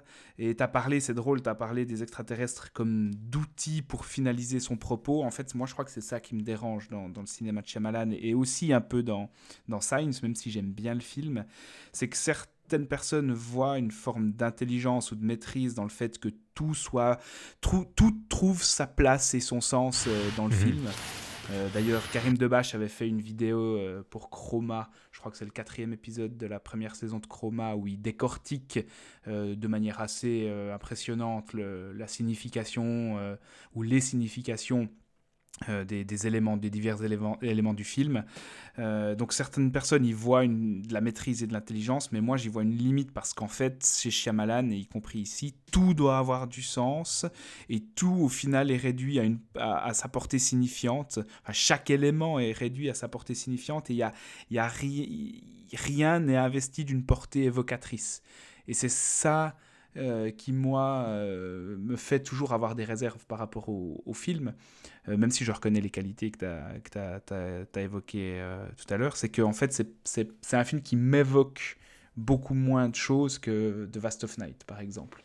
Parce qu'en fait, je vais bah, instinctivement essayer de reconstruire le puzzle, essayer de, reconstituer le sens de tous les éléments, et je serai plus occupé à, à essayer de décrypter ce que Shyamalan veut me dire plutôt qu'à me laisser embarquer dans un voyage évocateur. Et c'est là pour moi la limite. Mais il n'empêche que ce, discours sur la spiritualité, qui aurait pu me rebuter, je le trouve, euh, ben, comme tu le disais Alex, je trouve que c'est là que, que Shyamalan en fait quelque chose euh, de plus intéressant dans toute sa filmographie. Pour, pour, moi, il y a un truc aussi. Enfin, je, je, comprends assez ce que tu veux dire. Je suis même, je suis même euh, plutôt d'accord par rapport euh, à, l'aspect hyper euh, calculé. Moi, c'est pas forcément quelque chose qui me dérange parce que c'est un, un des trucs que j'apprécie avec ce film, c'est qu'il que c'est enfin, c'est hyper minutieux et puis il va vraiment construire tous ces éléments qui vont, enfin, chaque élément va mener à un autre.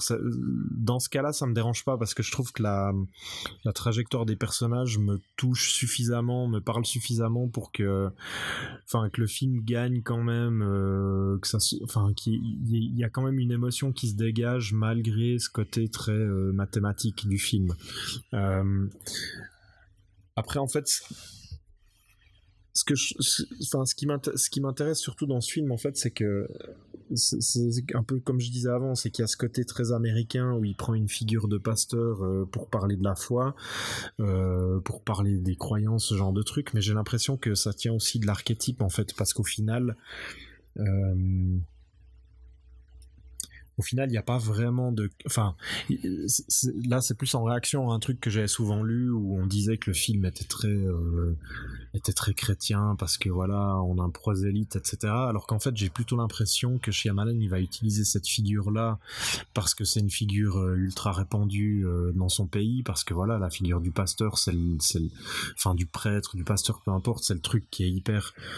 Enfin, qui a dans, dans le moindre petit bled américain où il y aura forcément une communauté religieuse, etc. Et du coup, il prend cette figure-là qui est un truc hyper connu pour, pour son public, en fait, mais qui va pas du tout parler de, de christianisme ou de ce genre de choses, et qui va il va plutôt parler de la notion de croyance euh, qui va mettre en fait en opposition avec le, l'idée du hasard quoi et des coïncidences. Et fait, c'est surtout sur ça que c'est surtout sur ces, ces, ces, trucs là en fait que je trouve le film intéressant parce qu'il va vraiment il donne pas vraiment de réponse au final. Enfin il donne une réponse dans le sens où au final le pasteur ben il, il reprend son job il retrouve sa foi mais il n'y a pas vraiment mmh enfin le film va pas donner une réponse il va pas nous dire ah ben voilà c'est le c'est la croyance qui, enfin c'est c'est le c'est sa c'est mm. sa c'est sa croyance à lui qui a gagné. Ça peut être très bien aussi être euh, enfin ça peut être très bien être une, pure construction du hasard qui a mené à tout ça. Euh, et cette construction du hasard va lui faire retrouver sa foi. Mais est-ce que euh, enfin voilà c'est ah, il, il, il donne pas forcément de réponse mais est-ce qu'il te laisse avec beaucoup de questions à la fin du film? Comme Contact peut te laisser avec des questions. Peut-être moins de Vast of Night, mais. Non, alors clairement, je pense que Shyamalan, il a ce côté un peu plus euh, assuré dans, euh, dans ses idées, dans euh, ses convictions, etc. Puis du coup, il, il referme son film sur un truc qui est assez, assez clair. Fermé. Hmm. Enfin, on, on, on, a, là, on a vraiment l'opposition. Au contact, on est, on est dans un film qui est hyper euh, qui est hyper ouvert enfin c'est ce que tu dis je sais plus c'est Alex qui disait ou, ou toi Thomas euh, qui est hyper intéressant avec Contact c'est que il va pas euh, enfin Contact il prend en fait les deux les, les deux propositions de, de croyance ou non de mettre sa foi dans mmh. la science ou pas et il va il va pas les il va pas en il va pas, les, opposer, quoi. Il va les, les traiter les deux avec le plus ou moins le même respect. Mmh. Euh, là, chez Shyamalan, on est vraiment dans quelque chose de, de, différent. Et du coup, il, enfin, il, il referme son film, mais, mais enfin après c'est peut-être c'est peut-être euh, peut-être que peut-être que je le prends par le mauvais bout mais j'ai vraiment l'impression qu'en fait il termine son film en nous disant ben enfin en, en, montrant un truc où on sait pas trop si c'est juste une affaire de coïncidence de hasard ou s'il y a effectivement une une force supérieure à l'œuvre, tu vois. Comme, euh, comme les personnages veulent le croire dans le film. Mhm. Alors que la force supérieure à l'œuvre dans le film, en l'état, c'est les extraterrestres qui, euh, donc c'est ça qui est intéressant aussi, quoi. C'est qu'il y a un peu, euh, un peu tous ces trucs-là. Je trouvais, enfin, en plus, le film faisait un peu écho parce que le film a été tourné, c'était un peu involontaire, mais le film a été tourné en plein, euh, enfin, il, tournait des scènes alors que le 11 septembre venait de se, venait de se passer. Euh, et le film, euh, un peu malgré lui, fonctionne comme comme, comme un peu un des tout premiers euh, films post 9/11 euh, à, à, parler mm. un peu de ce qui s'est passé quoi. Où là aussi on a des on a une opposition euh, entre entre les croyances de l'Amérique et les croyances des terroristes et et, le, et la nécessité de se reconstruire aussi la question de deuil etc donc il y a enfin il y a plein de parallèles qui sont qui sont aussi assez intéressants à ce niveau-là donc on passe au dernier film dont on va parler, qui est le plus récent, qui date de 2019, et c'est le septième film de l'américain James Gray, Ad Astra. Ad Astra qui euh, raconte l'histoire euh, de Roy McBride, qui est un, astronaute euh, plusieurs fois décoré et plutôt introverti, pour pas dire un peu bourru ou taciturne. En tout cas, il cache bien ses émotions pour autant qu'il en est. Euh, le film se passe dans un futur proche, en tout cas nous dit le synopsis, mais on est dans un futur qui est quand même relativement éloigné de notre présent, étant donné que deux générations se sont déjà écoulées depuis la colonisation de Mars. Et euh, le, point de départ du film, ou en tout cas l'élément déclencheur du film, euh, perturbateur, c'est que des, sursauts gamma qui proviennent de Neptune euh, menacent les habitants de la Terre d'une destruction totale. Et apparemment, ces sursauts gamma euh, seraient originaires d'une mission humaine qui avait été envoyée aux confins du système solaire, euh, près de Neptune, et une mission qui avait été conduite par le père de Roy McBride, qui s'appelait Clifford. Et donc, on va envoyer euh, Roy essayer de de retrouver cette mission Lima dont on n'a plus de nouvelles depuis plusieurs années. Et pour essayer, euh, pour autant que ce soit son père qui soit à l'origine de ces rayons gamma qui menacent la Terre, on va essayer de faire en sorte que Roy puisse convaincre son paternel, euh, dont il n'a plus aucune nouvelle, d'arrêter, euh, d'arrêter ou en tout cas de, réparer ce, dysfonctionnement qui menace les habitants. Enfin bref, il y, a une forme de mystère autour de l'origine exacte de ces rayons gamma qui nous menacent. Roy McBride est joué par Brad Pitt, son père par Tommy Lee Jones. Et donc le film va être une, forme de voyage de, Brad Pitt jusqu'aux confins du système solaire pour euh, essayer de renouer avec son père qui lui euh, était hanté par l'idée de rencontrer une existence de vie extraterrestre. Et hum, je crois que c'est à peu près tout ce qu'on peut dire pour le pitch. Donc en fait, Roy va successivement passer par la Lune, puis ensuite euh, par Mars. Quand bien même on lui dit que ce n'est plus à lui d'aller essayer de, retrouver et de raisonner son père, c'est quand même lui qui embarque pour, euh, Neptune et pour le, projet Lima pour essayer de, renouer avec, avec ce père. Euh, pourquoi c'est un film dont on a décidé de parler ce soir et pourquoi est-ce que c'est un film que j'aime beaucoup euh, Parce que c'est peut-être un des rares films qui, euh, selon une construction pourtant assez euh, classique, c'est-à-dire que c'est un film qui nous mène jusqu'à une réponse à cette grande question de, de l'existence d'une vie extraterrestre, mais qui nous mène à un constat très pessimiste ou en tout cas très clair. C'est une négation de, toute existence de vie extraterrestre, comme peu de films l'ont fait avant lui. Moi, c'est un film que j'aime beaucoup parce qu'il y, y, a un ton déjà mélancolique qu'on retrouve rarement euh, dans, dans, la science-fiction. Il n'y a pas du tout quelque chose d'euphorisant, il n'y a pas du tout quelque chose euh, d'entraînant dans, dans, le film, mais il y, a, il y, a, presque un ton dépressif qui est souligné de manière un peu lourdingue parfois par la musique de Richter. Mais, mais c'est un film qui en fait nous renvoie essentiellement à notre condition notre condition d'être humain dans l'univers et qui a un ton très pascalien dans sa manière de sonder les silences éternels des espaces infinis. C'est un film qui est très qui, joue sur cette peur en fait de la solitude, de la solitude absolue de l'être humain et qui va nous, nous confronter euh, de manière assez radicale à un constat d'échec pour tous ceux qui entreprennent euh, un quelconque espoir par rapport à, la rencontre d'une vie extraterrestre.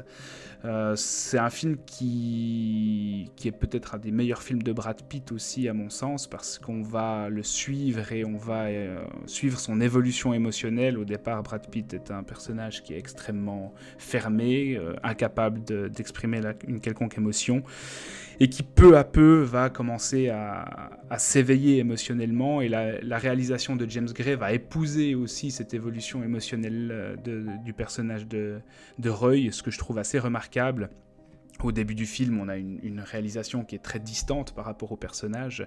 Euh, il manque de mourir dans les premières scènes du film, et pourtant on filme ça de d'une manière assez détachée, d'une manière assez éloignée. Et petit à petit, euh, la réalisation commence à devenir plus chaleureuse au fur et à mesure que le personnage de Brad Pitt retrouve aussi une forme d'humanité. Et c'est un film qui non seulement raconte la rencontre, euh, enfin les retrouvailles d'un fils avec son père, mais qui va thématiser du coup, par le biais du père, bah, la recherche du père absolu ou du, père ultime, c'est-à-dire euh, Dieu. Et on peut en faire une lecture euh, intéressante au sens où il y a cette, euh, cette quête du personnage de, de, Roy qui va trouver son père, qui lui-même était à la recherche d'une forme de vie supérieure ou d'une forme de vie extraterrestre qui pourrait s'apparenter à, un seigneur ou à quelque chose de l'ordre du divin.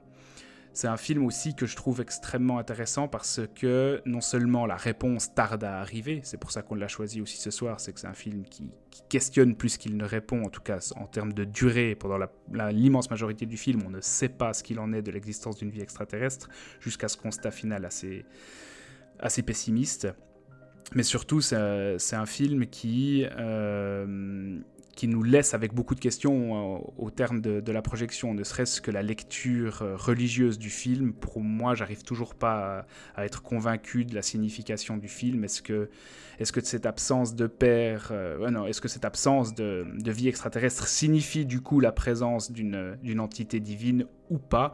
Il y a quelque chose de très intéressant dans la manière avec laquelle James Gray ici traite la question de, la, présence d'un dieu rapport avec la présence d'une vie extraterrestre. Quoi qu'il en soit, on est seul, euh, non divin dans l'univers, et euh, je trouve que, le film traite ça d'une manière assez stimulante.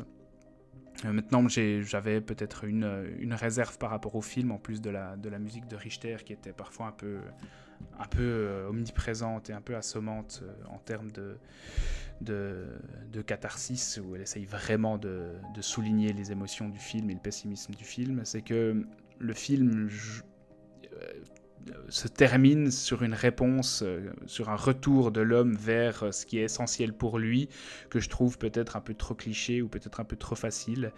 Euh, là où le film aurait pu nous laisser dans, un, dans une solitude totale et dans une forme de, de de mélancolie encore plus, plus absolue, il, renoue quand même avec une forme d'amour, euh, d'amour presque euh, bah, religieux, qui là m'avait un peu étonné de la part de James Gray quand on, quand on voyait comment se terminaient ses derniers films. Mais voilà, je ne sais pas si j'ai été très clair sur, euh, sur ce que je pense du film ou sur ce que, sur ce que j'avais à dire, mais je pense que c'est un des films de science-fiction les plus intéressants dans, la, dans cette proposition qu'il nous fait dans, dans, le traitement de la, la possibilité d'une vie extraterrestre. Qu'est-ce que vous en pensez? Euh, Ouais, bah écoute, euh, Ad Astra, j'avais beaucoup aimé aussi. Euh, je ne l'ai pas revu, hein, donc je vais, je vais parler par rapport à mes souvenirs de la séance de ciné euh, il un peu, un peu moins d'un an. Je ne vais, pas, vais pas revenir sur ce que tu as déjà dit, parce que tu, tu as bien dit.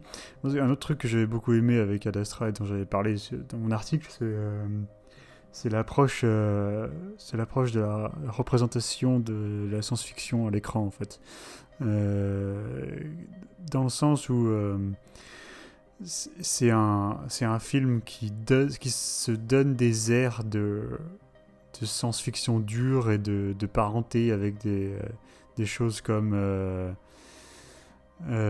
c'est quoi en français The Right Stuff? Je me souviens plus. Let of the Hero. Let of the Hero. Let of the Hero. Euh, en tout cas au début ou dans son, dans son production design, dans ses décors euh, un peu rétro, euh, décors technologiques un peu rétro, ça fait penser à ça. Et qui pourtant, c'est un film qui pourtant se permet en fait des, euh, des épisodes totalement pulp en fait, qui, qui pourraient qui, pourrait déstabiliser certains spectateurs. Donc, je pense à Poursuite sur, sur la Lune, pardon. Je pense à, euh, à la scène sur les, vers les anneaux de, Neptune, quoi. Euh, ou celle où il, où, il s'infiltre dans une fusée euh, alors qu'elle est en train de décoller. Ouais, sur Mars, ouais. ouais. Qui était moi la scène qui m'avait paru le plus pulp, vraiment. Ouais. Ouais, mais je pense que en fait, c'est des, des, scènes qui ont, qui ont du sens thématiquement parlant parce que euh, c'est des représentations visuelles de, l'évolution du personnage en fait. Euh, pareil avec la scène du singe qui, avait, qui, a rarement été prise pour, euh, pour quelque chose de. pour, une, pour, une, pour une évolution conceptuelle de l'histoire en fait. Ça, ça c'est plus souvent pris comme une péripétie un peu série B qui détonne avec le reste du film, alors que je pense que dès lors qu'on pense un peu à tout, tout, toutes ces questions de, de, de, rapport au père euh, biologique et euh, spirituel. euh, et des rapports aux créateurs et tout ça. On, parle quand même d'un primate utilisé comme, comme sujet de test médicaux. Quoi. donc voilà, c'est vraiment, vraiment un outil un outil scientifique euh, qui serait donc qui s'apparenterait en fait au statut de l'homme par rapport à Dieu. Et, euh, et voilà en fait le, film le film je trouve atteint un bon équilibre entre euh, entre une apparence une apparence terre à terre et, et des épisodes bien plus enlevés qui qui moi m'avaient beaucoup plu voilà, et sinon, euh, je trouve que c'est intéressant de, de, conclure sur Adastra aujourd'hui parce que. Euh, ben. tu, tu, disais qu'Adastra, en fait, il, traitait jamais son sujet de manière euphorique. Euh, et je pense que des films dont on a parlé aujourd'hui, il n'y a, vraiment que Contact qui, qui, qui, inclut, qui comprend en fait des, des passages où il y, a une euphorie, il y a un, un, sens de l'émerveillement en fait. Des envolées radieuses qu'on ne trouve pas du tout là. Hmm. Euh, par rapport aux, questions, euh, aux questions cosmo, cosmologiques quoi. Ouais, il y a une forme d'excitation hmm. positive dans The Vast of Night quand même quand tu sens que le personnage féminin euh, commence à, à, articuler explicitement ce sur quoi elle est en train de, de tomber. Oui, mais euh, contrebalancé par la réalisation. Oui, oui, oui, tout à fait.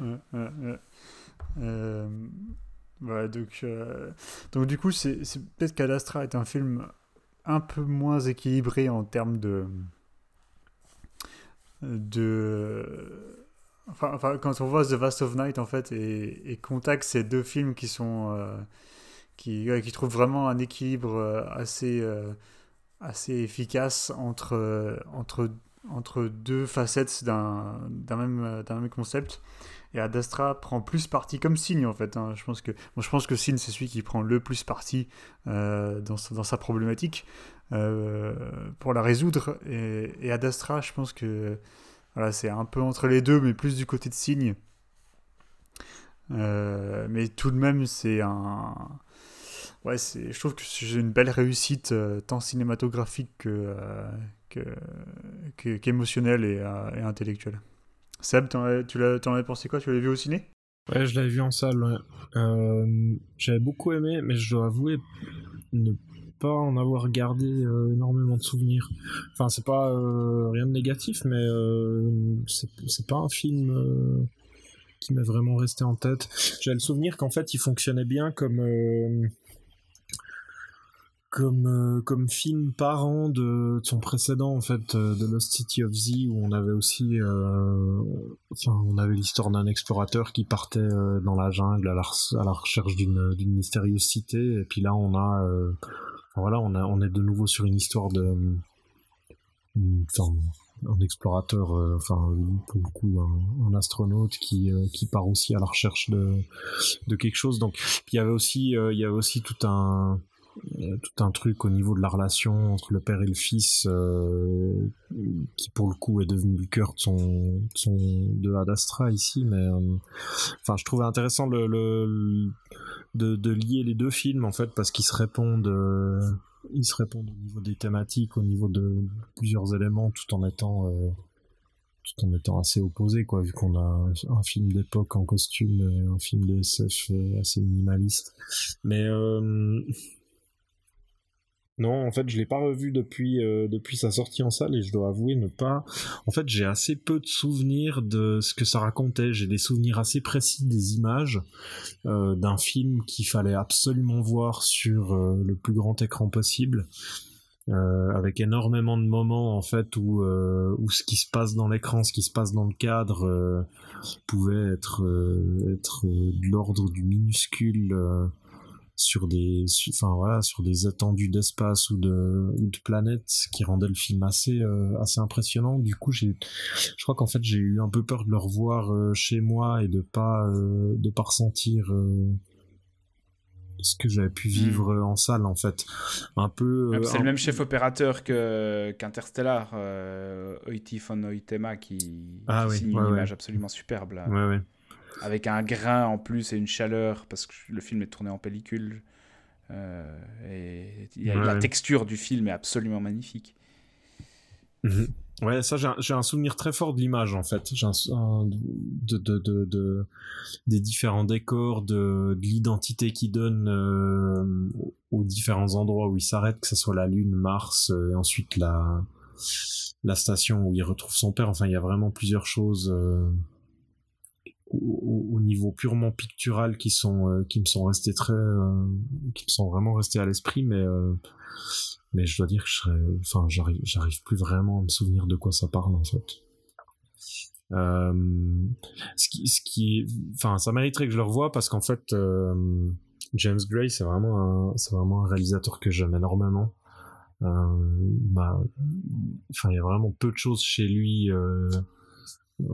Euh, euh, Enfin, je crois qu'il y a rien en fait euh, où j'ai pas accroché. Il y a forcément des films que je peux trouver plus faibles, mais euh, mais depuis son tout premier film, en fait, c'est un réalisateur que je trouve euh, hyper passionnant, qui va un peu, euh, enfin, qui, est, qui est complètement américain, mais qui va aussi un peu à contresens de ce, de ce qui peut se faire, euh, de ce qui peut se faire là-bas. D'ailleurs, c'est un, c'est un de ces réalisateurs un peu, euh, peut-être moins maintenant, mais qui a toujours été un peu euh, presque maudit aux États-Unis, où ses films ont jamais trop trop bien marché là-bas mais euh, marche très Mhm. bien à l'étranger où il est vraiment très reconnu. Enfin en France il y a un, je crois qu'il y a un culte pas possible autour de James Gray quoi. Alors que alors qu'aux États-Unis euh, pendant pendant pas mal d'années c'était un type qui galérait à payer ses factures. Enfin il avait Mhm. il avait donné quelques interviews où, euh, où malgré les malgré les films qu'il avait pu tourner euh, enfin voilà c'était un il arrivait euh, il arrivait pas à joindre les deux bouts. Mais euh, enfin bref ça c'est c'est encore autre chose. Mais du coup je trouve euh, Enfin voilà, c'est un film qu'il faudrait que je revoie parce que j'ai un peu de la peine à, à en dire beaucoup Mhm. plus, mais euh, ne, ne serait-ce que pour le plaisir de voir un beau film de SF avec avec quelqu'un qui sait construire son cadre, qui euh, qui arrive à qui arrive à raconter plein de choses juste par l'image, parce qu'en fait, enfin c'est vraiment là que le film euh, le film m'est resté en mémoire et du coup euh, du coup, il arrive vraiment à chaque fois. euh, là aussi, en fait, c'est peut-être un des trucs qui peut le rapprocher de, de, de, de Vast of Night dont on parlait au début. C'est que c'est aussi un film, en tout cas dans mon souvenir, qui arrive à donner à chacune de ses séquences une identité propre. Euh, que ça soit par le décor, par la couleur, euh, par euh, par les, les différents éclairages, tout en gardant une unité, ce qui fait qu'on arrive à chaque fois, enfin, il arrive vraiment à bien à bien découper ces différentes séquences euh, et on va pas euh, on va pas se mélanger les pinceaux euh, en se demandant où et quand dans l'histoire on se trouve quoi, parce qu'il y a Mhm. vraiment euh, chaque décor est très euh, Caractérisé. très caractérisé, ouais, c'est ça. C'est d'autant plus la- dommage que qu'il abuse des, euh, de la voix off, quoi. Ce qui m'avait, moins dérangé que toi, je crois, à l'époque, c'était plutôt la musique qui m'avait, Ouais. sorti du film, mais à quelques reprises. Mais par rapport à la thématique euh, du, du- du podcast, euh, j'arrivais pas moi vraiment à savoir avec certitude euh, si à la fin du film ce constat de solitude dans, dans le cosmos c'était euh, un constat euh, agnostique, un constat athée ou un constat éminemment chrétien. Euh, et c'est là, c'est là qu'il y a quelque chose qui m'avait perturbé en positif comme en négatif parce que j'avais vraiment l'impression qu'il était en train de signer euh, un film bah, pascalien, comme je le disais, parce que j'avais l'impression de retomber sur euh, un des textes que je préfère de Pascal, qui est le paragraphe 185 des Pensées, où il dit qu'il entre en effroi devant l'aveuglement et la misère de l'homme euh, en regardant tout l'univers muet euh, et l'homme sans lumière abandonné à lui-même. Vraiment, j'avais vraiment l'impression de voir ce texte de Pascal prendre corps devant moi pendant le film. Et d'un côté, tout le film est plutôt orienté euh, vers, euh, vers l'ordre de l'esprit, pour rester dans une lecture pascalienne du film. Pascal qui, considérait que, l'homme et que la vie étaient à séparer en trois ordres, l'ordre du corps, l'ordre de l'esprit, donc de la raison, et puis l'ordre du cœur, la charité, la spiritualité. J'avais vraiment l'impression que tout le film était plutôt à considérer comme un film qui évoluait dans l'ordre de l'esprit, un, film qui questionne, qui réfléchit sur la place de l'homme dans l'univers, pour qu'au final, la conclusion soit vraiment euh, très clairement orientée vers, euh, vers l'amour, euh, des siens, donc vers le cœur. Et là, on changeait d'ordre tout à coup. On changeait d'ordre pascalien à la toute fin du film. Et j'avoue que la fin du film m'avait surpris parce que si on regardait les deux films précédents de James Gray, que ce soit The Immigrant ou Lost City of Z, euh, le plan final de ces deux films était absolument remarquable. Et puis c'était vraiment une ouverture vers le sauvage où on avait un personnage, je ne sais pas si vous vous souvenez, ce plan sur la fenêtre et sur la porte, notamment dans Lost, City of Z, où le, le, personnage ouvre une porte dans, dans l'appartement et derrière cette porte, on a la jungle. Et le personnage y va. donc il y a vraiment, euh, dans, dans, dans, ces deux films... Ouais, c'est absolument magnifique. Et dans The Immigrant, on avait aussi un plan, un, peu, un plan final qui était un peu du même ressort. Et on, on avait cet appel, cette ouverture vers le sauvage euh, euh, qui, qui ponctuait le film. Et là, le film est vraiment ponctué euh, vers quelque chose de, qui, est, qui à l'opposé, selon moi, de, ça. C'est-à-dire que le personnage de Brad Pitt, une fois qu'il a retrouvé son père et qu'il a pu régler quelque part son, son Oedipe avec son père, euh, plutôt que de rester sur, ce, sur un constat amer ou plutôt que de rester dans, dans, l'infini, euh, il retrouve du sens à son existence en allant retrouver sa femme euh, pour laquelle il n'était plus capable de ressentir quoi que ce soit. Et donc on a vraiment là un point final qui se termine sur le cœur, sur l'amour et sur quelque chose d'éminemment euh, euh, charitable en fait. On, on, retourne vers la charité à la fin du film. Et ça m'avait laissé dubitatif. Et j'arrive toujours pas à savoir comment interpréter cette fin.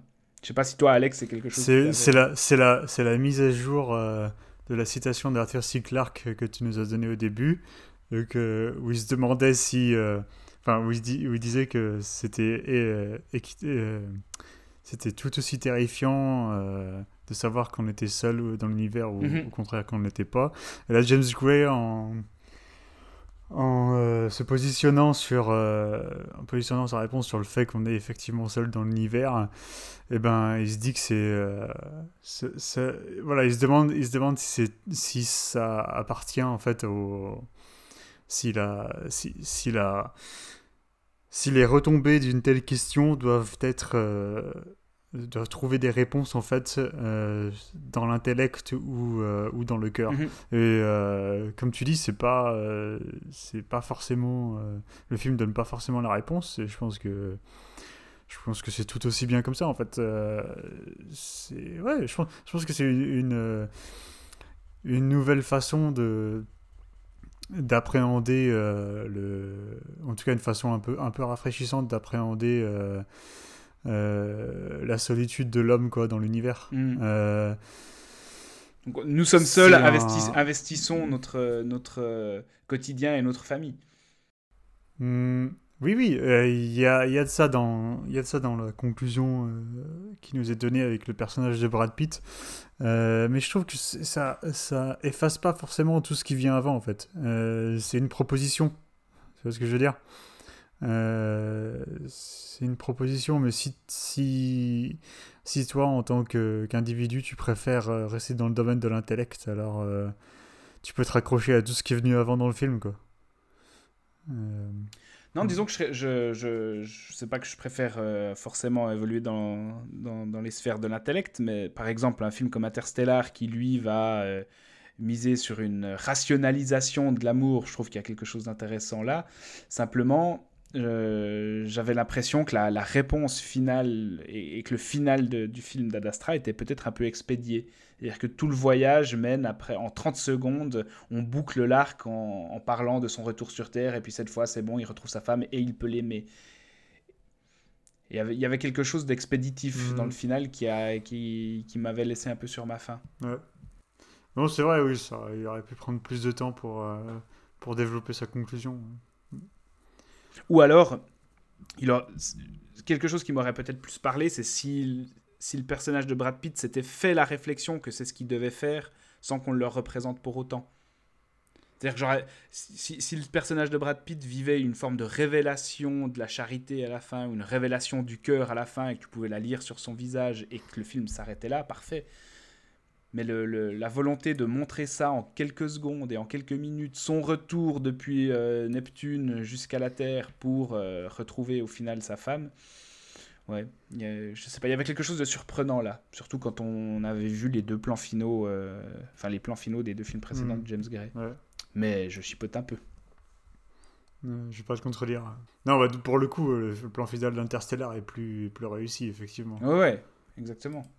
Hum, hum, Et plus, ouais, et qui, ça s'ouvre, ça s'ouvre aussi, ça ouvre sur des, des possibilités, euh, alors que Cadastra semble effectivement plus se refermer sur, une, euh, sur un certain point de vue, quoi. Mhm. Bon, en même temps, le constat final d'Adastra, c'est quand même euh, nous sommes seuls et irrémédiablement seuls, donc il n'y a que l'homme, donc euh, travaillons avec l'homme. Ouais, Mais ouais. qui est- ouais, moi je trouve que le film reste une des propositions les plus stimulantes euh, de ces dernières années en, en science-fiction. Juste après euh, The Wandering Earth, quand même. Que j'ai toujours pas vu dans, des quali- dans une qualité raisonnable, mais il faut que. Euh, comment ça? T'as pas vu sur Je Netflix? Je l'avais vu avant qu'il soit diffusé sur Ah. Netflix euh, dans, des quali- dans une qualité discutable. Ok, ok. Bien, on, on en reste là pour ces films. Ouais, vas-y. Euh, tu... Ouais, euh, t'as une conclusion pour la problématique ou? Euh, tu me connais. T'as une idée de conclusion, toi? Vas-y Seb, c'est à toi. T'as pas parlé depuis un moment. on, peut, on peut juste dire que c'est intéressant de voir que à la question du premier contact, il y a autant de... voilà, on a choisi quatre films ce soir et il y a autant d'approches différentes qui existent, quoi. Avec, avec The Vast of Night, on a une approche...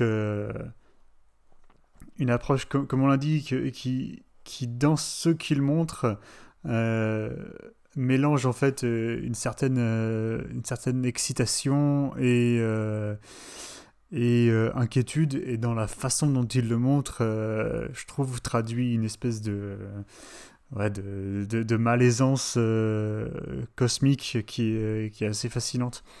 Euh, alors que dans voilà après dans les autres films euh, dont on a parlé on, a des approches totalement différentes avec euh, eh ben, euh, Contact qui, qui prend en fait le qui prend la problématique du premier contact pour vraiment parler de du rapport de la spiritualité et de la science dans ouais, dans la dans la philosophie la philosophie, de vie de, de l'humanité en fait dans dans dans son approche euh, et, ses relations avec, euh, avec l'univers, l'infinité de l'univers, son silence euh, et ses possibilités. Et voilà, après, Signe, je suis pas le mieux passé pour en parler, parce que ça fait un moment que je l'ai pas vu, mais d'après ce que, ce que vous avez dit, c'est un, un film qui, qui se tourne totalement vers la question religieuse à travers le premier contact en fait euh, et euh, et qui semble en fait euh, qui, qui semble arriver à, à, une conclusion qui est finalement qui, a, qui a finalement assez peu à voir avec avec la, problématique extraterrestre.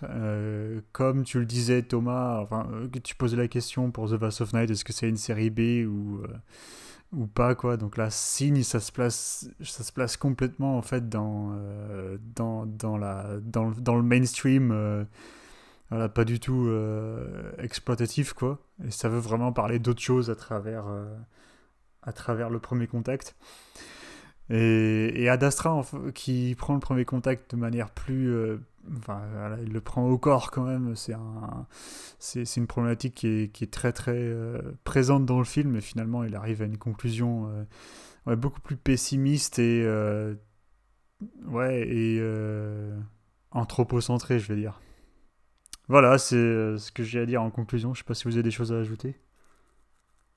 À part on, con- on conseille vivement de regarder The Vast of Night donc sur Amazon Prime euh, qui est un premier film euh, tout à fait euh, fait convaincant Et qu'en fait, je- pense que ce qui réunit tous les films dont on a parlé, euh, étant donné que c'est des films qui vont plus se focaliser sur ce qui précède le premier contact et sur les questions, les doutes qu'on peut avoir, l'excitation qu'on peut avoir avant le premier contact, c'est des films qui, pour les quatre, sont des films qui vont, être, euh, qui vont miser plutôt sur le ressenti des personnages et des spectateurs, c'est-à-dire qu'on va investir davantage les, euh, ce que ça peut nous évoquer, ce que ça peut évoquer comme expérience au personnage. On en a parlé avec Contact et puis euh, le, fait qu'il y ait un décalage total entre ce que Jodie Foster, le personnage de Jodie Foster, a vécu dans, dans, dans, son vaisseau et ce que, ce que les autres personnages l'ont vu.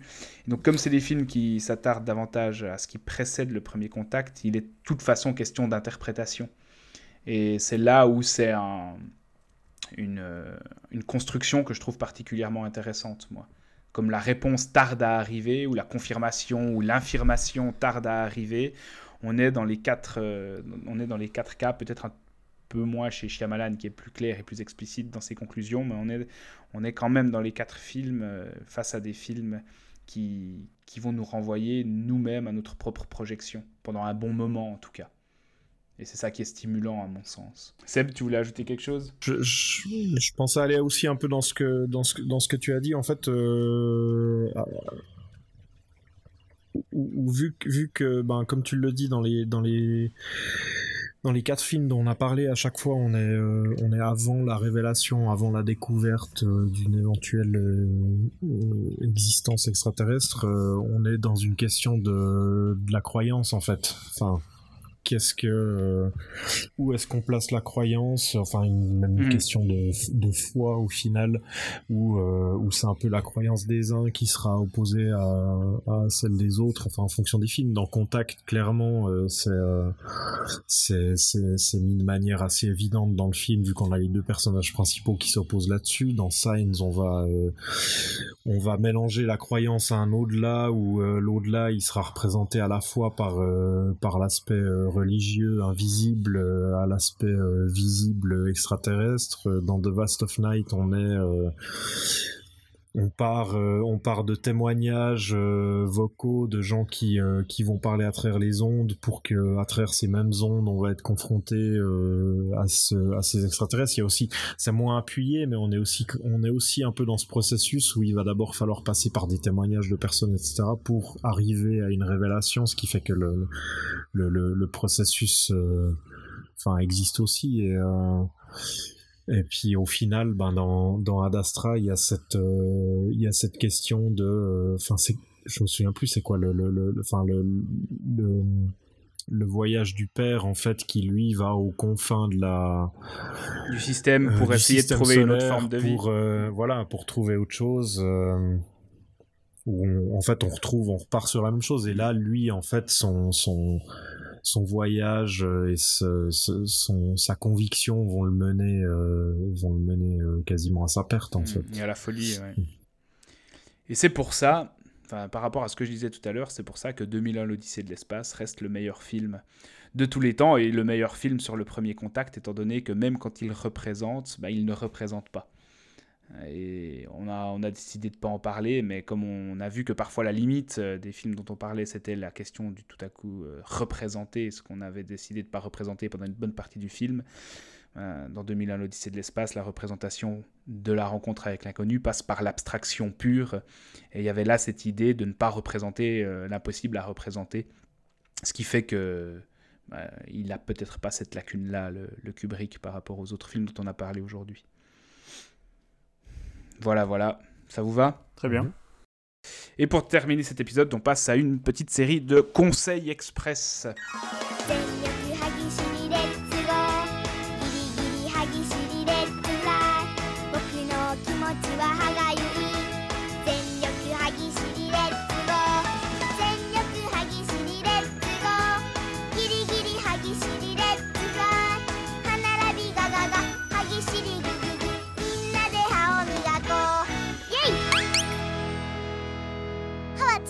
Alors, Alex, euh, qu'est-ce que tu nous conseilles? Alors, mon conseil, c'est plus un moyen de, parler d'un réalisateur euh, qui est décédé très récemment. Euh, c'est Benny Chan, qui est un réalisateur hongkongais, qui s'est fait connaître principalement pour, pour ses films d'action dans les années 90. donc, il est mort il y a quelques jours, à l'âge de 58 ans, ce qui n'est pas vieux quand même, des suites d'un cancer. Et il s'est fait connaître euh, ben, en 1990 avec un film qui s'appelle A Moment of Romance, euh, qui est, qui, est considéré comme un classique du cinéma d'action hongkongais et qu'il faut absolument voir. Cela étant, il, a, très probablement été à moitié réalisé par Johnny To, qui était producteur sur le, sur le projet. Donc, euh, en fait, euh, Benny Chan, il s'est surtout ensuite fait remarquer avec des, des films comme euh, The Magic Crane, Big Bullet, Who Am I, et surtout Who Am I, en fait, donc avec Jackie Chan. qui sont des films qui sont tous des films d'action très typés années 90 mais extrêmement efficaces extrêmement voilà, visuellement très très très très très satisfaisant. Euh, voilà, il, a aussi, il avait aussi euh, relancé euh, Polystory avec New Polystory. Il, il avait encore travaillé avec Jackie Chan avec Robbie Hood. il avait fait Shaolin avec Anjulo. il avait continué dans, la, dans, dans une veine euh, polar urbain avec The White Storm. Et récemment, il avait fait Call of Heroes en 2016. Que j'avais fait un article sur le film, sur Film Exposure, qui était, euh, qui était un très bon film, je trouve. Euh, à l'ancienne de, de film historique de Kung Fu, quoi. Et il a un film qu'il a fini de tourner, mais qu'il n'a pas pu s'occuper de la post-prod, en fait, parce qu'il était trop malade. avec Donnie Yen, qui s'appelle Raging Fire qui devrait donc sortir l'année prochaine, suppose. Euh, voilà, mais donc c'est mon conseil, c'est ben, si vous connaissez pas la filmo de Benny Chan, euh, voilà, tournez-vous vers Who Am I, Call of Heroes, Shaolin, Big Bullet et, A Moment of Romance. Voilà. Très bien. Seb, t'as quelque chose? Alors pour le coup, moi, c'est pas du tout, c'est pas du tout du cinéma parce que j'ai pas trouvé grand chose. Euh, non, en fait, je voulais, euh, je voulais juste parler de la sortie du nouvel album de Ulver qui s'appelle euh, Flowers of Evil et qui sort le 28 août, si je m'abuse. ce qui est intéressant avec cet album, en fait, c'est que, bon, déjà, Ulver, pour placer le contexte rapidement, c'est un groupe qui a commencé au tout début des années 90 en sortant trois albums de black metal. Enfin, plus ou moins. Il y en a deux qui le sont vraiment, un troisième qui commence un peu à partir vers d'autres choses avant de, euh, de vraiment euh, s'orienter vers des choses très différentes, vers, euh, vers de l'électro, de l'ambiant, du drone, des choses comme ça. Et là, depuis quelques années, ils ont pris une, ils ont pris une direction très électropop qui pourrait faire penser à du, du Dépêche Mode un peu plus plombax, quoi.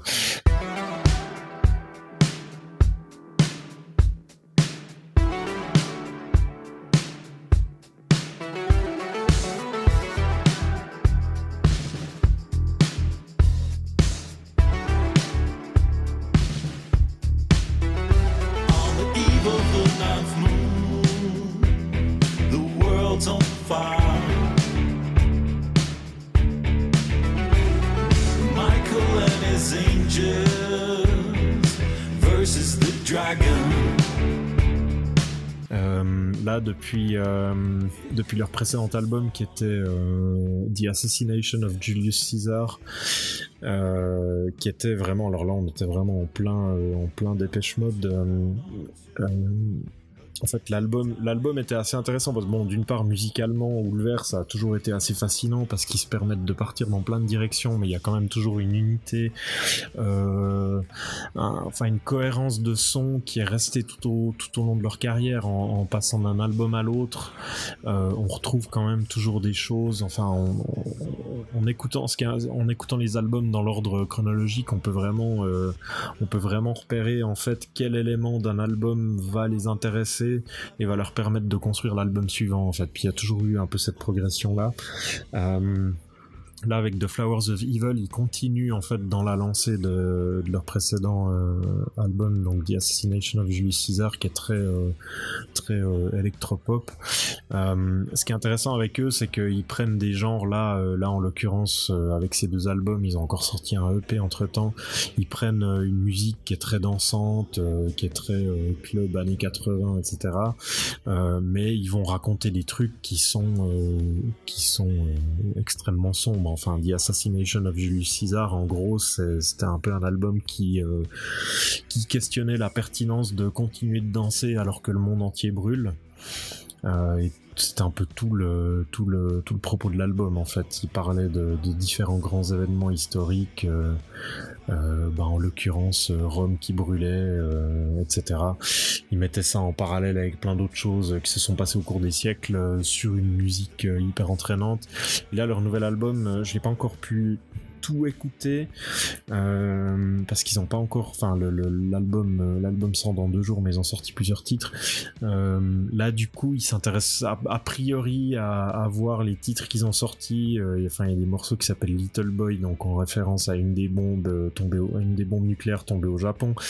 Euh, et, les autres, les autres titres et les, les, les morceaux que j'ai pu entendre, l'album est un peu dans la continuité euh, thématique où là, là, ça a plutôt l'air de s'intéresser à l'après, en fait, le monde a brûlé, euh, qu'est-ce qui va en ressortir?